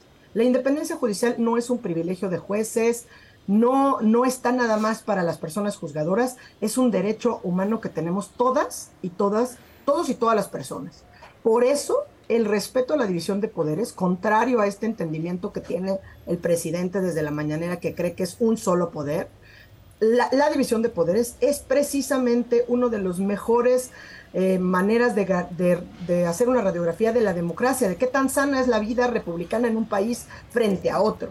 ¿No? Por eso, pues la ministra Piña dijo, frente a un llamado, una invitación respetuosa al diálogo institucional, democrático, eh, en un debate técnico, por supuesto que sí. Cuando esta respuesta fue recibida por los huestes de Morena, la verdad, dicho sea de paso, específicamente el senador Carabioto, etcétera, pues lista y llanamente dijeron, no se trata de eso, se con- contestó muy tarde, porque lo que querían era golpear y faltarle respeto a la investidura, a la división de poderes y desde luego seguir haciendo patente que son violentadores institucionales, sobre todo en quien representa hoy por hoy la MAC al Poder Judicial Federal. Totalmente de acuerdo. Les Dos cosas la plana, ¿no? Porque al principio dijeron, corren la invitación, ¿no? Y luego que siempre no, a lo mejor les corrigieron la plana. Tal vez, pero, pero lo que sí creo que es importante es que e- este, este rol de antagonismo tan- ya no es sano. O sea, no, no tiene ningún sentido que haya Norma Piña agarrarse a, a gritos de sombrerazos al Senado con la oposición. Va a haber un foro, y ahorita este, Claudio puede hablar de eso, va a haber un foro para discutirlo jurídicamente si pasa o no pasa, porque esto se va a acabar impugnando y va a ser materia de juicios de amparo y de acciones de constitucionalidad. Va a haber un foro para discutirlo. Lo que sí es muy importante, yo creo que es señalar lo siguiente. Norma Piña es una ministra, presidenta hoy de la Corte, que a diferencia de muchos otros ministros, hizo su carrera dentro del Poder Judicial Federal. Si no, creo que fue maestra, fue investigadora, automáticamente fue secretaria y de secretaria pasó a juez y de juez a magistrada y de magistrada a ministra. Es una persona que entiende las entrañas del Poder Judicial perfectamente bien porque sabe lo que es ser compañero como trabajador dentro del Poder Judicial Federal. Cuando ella dice eh, que ella es parte de los trabajadores, que ella pertenece a este grupo, es porque es real, porque ella de ahí viene, es su esencia. Ella sabe lo que es tener la certeza de que si se enferma tu hijo, tu papá, tu hermano, tú puedes ir y acudir a, estas, a estos recursos que tiene el Poder Judicial que, que cobija que te da muchas cosas que son importantes para que no tengas que recurrir a actos de corrupción o a, actos ilícitos porque no tienes otros recursos. Entonces, protegerlo es fundamental. Otra cosa es que hay pues, derechos adquiridos de trabajadores y muchas cosas que no puedes quitar con un plumazo. Pero regresando al tema de las impugnaciones, yo también creo que el presidente sabe que esto no va a aguantar. Es decir, eso se va a impugnar y la, el mismo Poder Judicial va a ser juez y parte, lo cual en este caso así es, porque no puedes dejar un tema fuera de control, o sea, lo tiene que, lo tiene que determinar tarde o temprano el Poder Judicial claro. y simplemente no va a pasar. Entonces, lo que está realmente haciendo el presidente es enseñando mucho músculo, diciéndole al Poder Judicial, esto es lo que le pasa a la gente que me opone, eso es, la que- es lo que pasa a la gente que no jala conmigo. Cosa que obviamente no comparto, pero también creo que es, que es una retórica que se va al vacío, es una retórica que se va, que se va al pozo, porque el, la labor del Poder Judicial, como bien dijo la ministra, es el garante de la Constitución, no garante de los intereses del gobierno en turno, ni de lo correcto, ni de lo moral, de la Constitución. Punto, stop. Perdón, Claudia, estoy seguro que tú puedes abundar sobre esto de una mejor forma que yo. No, me gustaría aclarar dos cosas. Creo que antes de entrar directamente al tema de las impugnaciones, muy brevemente, diría dos cosas.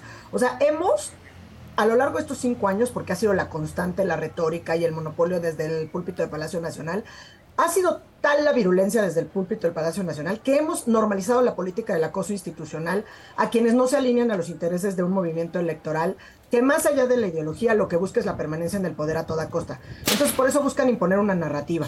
Entonces, no le resta ningún tipo de responsabilidad al presidente y me parece que debemos dejar de normalizar y por eso siempre insisto en no podríamos responsabilizar a la ministra de no salir a prestarse a estos juegos. A mí me parece que lo que ha mostrado de ninguna manera puede leerse como falta, de pericia política, al, al contrario, se lee como esto que dice Ilan, alguien que conoce, que sabe y que ha vivido las entrañas del Poder Judicial Federal y que por ello lo está dependiendo desde el propio interior, con los valores de autonomía, independencia y teniendo por encima el, la función de una persona juzgadora. Ahora, ¿qué es lo que sigue? Porque ya lo habíamos comentado en este espacio varias veces, ¿no? Lo que sigue es que pues no se necesita una mayoría más que una mayoría simple, Morena puede en el Senado aprobar esto y bueno, básicamente ya sabemos Ah, De ahí sigue una acción de inconstitucionalidad por parte de la oposición que conocerá directamente la Suprema Corte de Justicia de la Nación. Y por el otro lado, sin duda alguna, y en este caso sí son procedentes, una cascada lluvia de amparos por todas las personas integrantes del Poder Judicial Federal que lamentablemente van a ver afectados sus prestaciones, sus derechos adquiridos. En mi opinión jurídica, porque sí, claramente a nivel lectura política, lo que dice Silán es correcto, y yo lo, lo había dicho quizá también en alguna otra ocasión, esto lo que hace es que el poder le encanta, al presidente le encanta colocar a la corte y al poder judicial como el malo de la película, eh, haciendo esta narrativa de, bueno, van a ser juez y parte, están cuidando sus propios privilegios. Desde una perspectiva estrictamente jurídica y estrictamente formal, me parece que no estarían actuando como juez y parte, porque sobre todo la cabeza, que es decir, la Suprema Corte de Justicia de la Nación, ahí no están ni el fondo de pensiones, ni el haber de retiro, ni nada de las y los ministros. Entonces, lo único que van a hacer es defender, por un lado, efectivamente hacer un control abstracto de constitucionalidad en la acción de inconstitucionalidad, y por el otro lado, defender los derechos, las prestaciones, sobre todo los derechos adquiridos de las personas trabajadoras del Poder Judicial Federal, que normalmente han invertido, como bien señala Silán, y como la propia ministra lo ha demostrado a lo largo de toda una carrera en la judicatura, que son personas que llevan dedicadas a la impartición de justicia, a la protección de los derechos humanos de todas y todas las de todos y todas las personas, más de 20 años, 15 años, porque justamente para poder acceder a estas prestaciones, pues tienen que cumplir con ciertos requisitos de permanencia, eh, de, años en el, de años en el trabajo, etcétera. Entonces a mí me parece que pedirle al Poder Judicial Federal que negocie con alguien que además no sabe negociar, esto no es conducente. ¿Por qué? Precisamente porque es uno de los tres poderes de la Unión y las resoluciones, las sentencias, las interpretaciones se tienen que hacer a partir de las causas planteadas y manteniendo los principios de autonomía, independencia eh, y desde luego imparcialidad al momento de resolver cada uno de los asuntos que son de su conocimiento. Qué pena, ¿eh? Decía yo. La verdad, qué pena. Da pena, ¿no? La verdad es que sí. Da pena. Yo, el, el último pensamiento, nada más que ustedes hacer, este, comadre, rápido, es. A, a la gente que, que le alarma lo que gana un ministro, que no gana 700 mil pesos, pero que le alarman las pensiones y que le alarman estas acusaciones, yo lo único que les diría, preguntaría es: el día que tú tienes que, que tú vas a ir a pedir justicia, ¿a quién se la quieres pedir? ¿Se la quieres pedir a una persona imparcial, sin necesidades, sin intereses perversos, a los mejores de su clase, a los que pasaron los exámenes, a la gente que luchó para estar en un lugar donde quieren estar. O sea, el que es pedir a una persona que no tiene con qué retirarse, que no tiene con qué pagar la, educación ni la salud de su familia, una persona necesitada y a los peores porque nadie quiso estar ahí. ¿Quién es el juzgador que queremos? Ese va a ser el juzgador que nos merecemos. Pues sí. Oigan, rápidamente les comparto que el eh, Consejo General del INE ya aprobó por unanimidad que los partidos tengan que postular por lo menos a cinco mujeres en las elecciones del 2024 y ahora, bueno, pues habrá de pasar al tribunal, ¿no? Eh, Sí, exacto. Los partidos harán gala de, de estas, de estos pocos compromisos con la, la paridad y seguramente lo impugnarán, pero celebro por lo pronto que el Consejo General de Línea haya tomado esta determinación. Qué gran noticia, gracias por compartirla. Al contrario, eh, sabía que te daría gusto, es una muy buena Muchísimo. noticia. Gracias. Y a ti también, Katz, lo sé, lo sé. Gracias. Les mando un abrazo, gracias, nos vemos el próximo martes. Gracias. Y a todos Gracias. ustedes, muchas gracias al equipo, a la banda que se la rifa siempre, muchas gracias. Gracias, banda querida. Eh, y aquí en Guanajuato, como siempre, muchas gracias, mi querido Juan Pablo, al Moy, al LAN, al gobernador, por las facilidades para poder hacer esta transmisión que disfrutamos tanto cada año que venimos al Festival Cervantino. Muchas gracias. Y nada, pues hoy en la noche yo los espero, 7 de la noche, la entrevista es con el tío Richie, solo con Adela. Mañana, ya en la Ciudad de México, me lo dijo Adela. Nos estamos viendo, banda.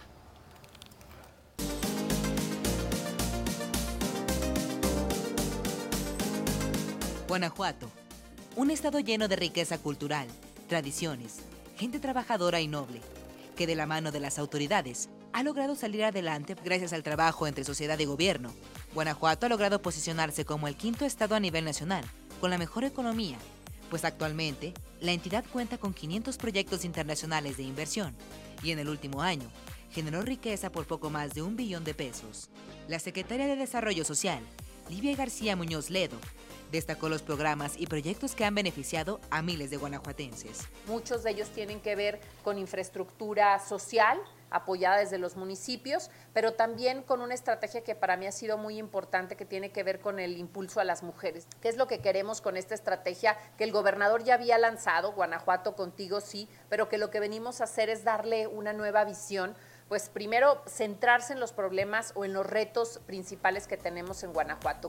En medio de esta política social, Guanajuato también ha logrado disminuir el porcentaje de población en situación de pobreza, pasando de 42.7% en 2008 al 33% en 2022. 77.750 personas en Guanajuato superaron la pobreza extrema, que es la más compleja por el nivel de carencias de poder superar. Y bueno, pues ahí el reto sigue siendo eh, ir reduciendo estos, estas brechas de desigualdad. Guanajuato, de acuerdo a esta medición, fue la sexta entidad que más disminuyó la pobreza. Además, entre la atención y apoyos económicos otorgados a mujeres, destacan Contigo Siempre Mujer y Mujeres Grandeza. En materia de salud, Guanajuato se ha consolidado como la mejor entidad en atención médica. Con sus pases de salud, Mujer es GTO. La funcionaria destacó que en este 2023 hubo una inversión de 4 mil millones de pesos en obra social y los logros de la estrategia Contigo Sí. Más de 10.000 mujeres apoyadas en esta primera etapa y son estos, estos vales de salud para realizarse cualquier examen o estudio médico en nuestros centros de salud para aquellas mujeres que no tienen derecho a biencia y que la verdad ha sido un programa muy exitoso que nos permite también la detección temprana de algunas enfermedades de la mujer. A fin de seguir aportando beneficios a la ciudadanía, la Secretaría de Desarrollo Social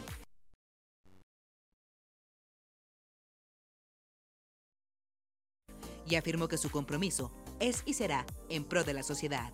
Que a mí no me va a temblar la mano en tomar las decisiones que tenga que tomar para garantizar la seguridad de las y los guanajuatenses. Para me lo dijo Adela, Débora Suárez. Fiesta Americana Travel Tea presentó.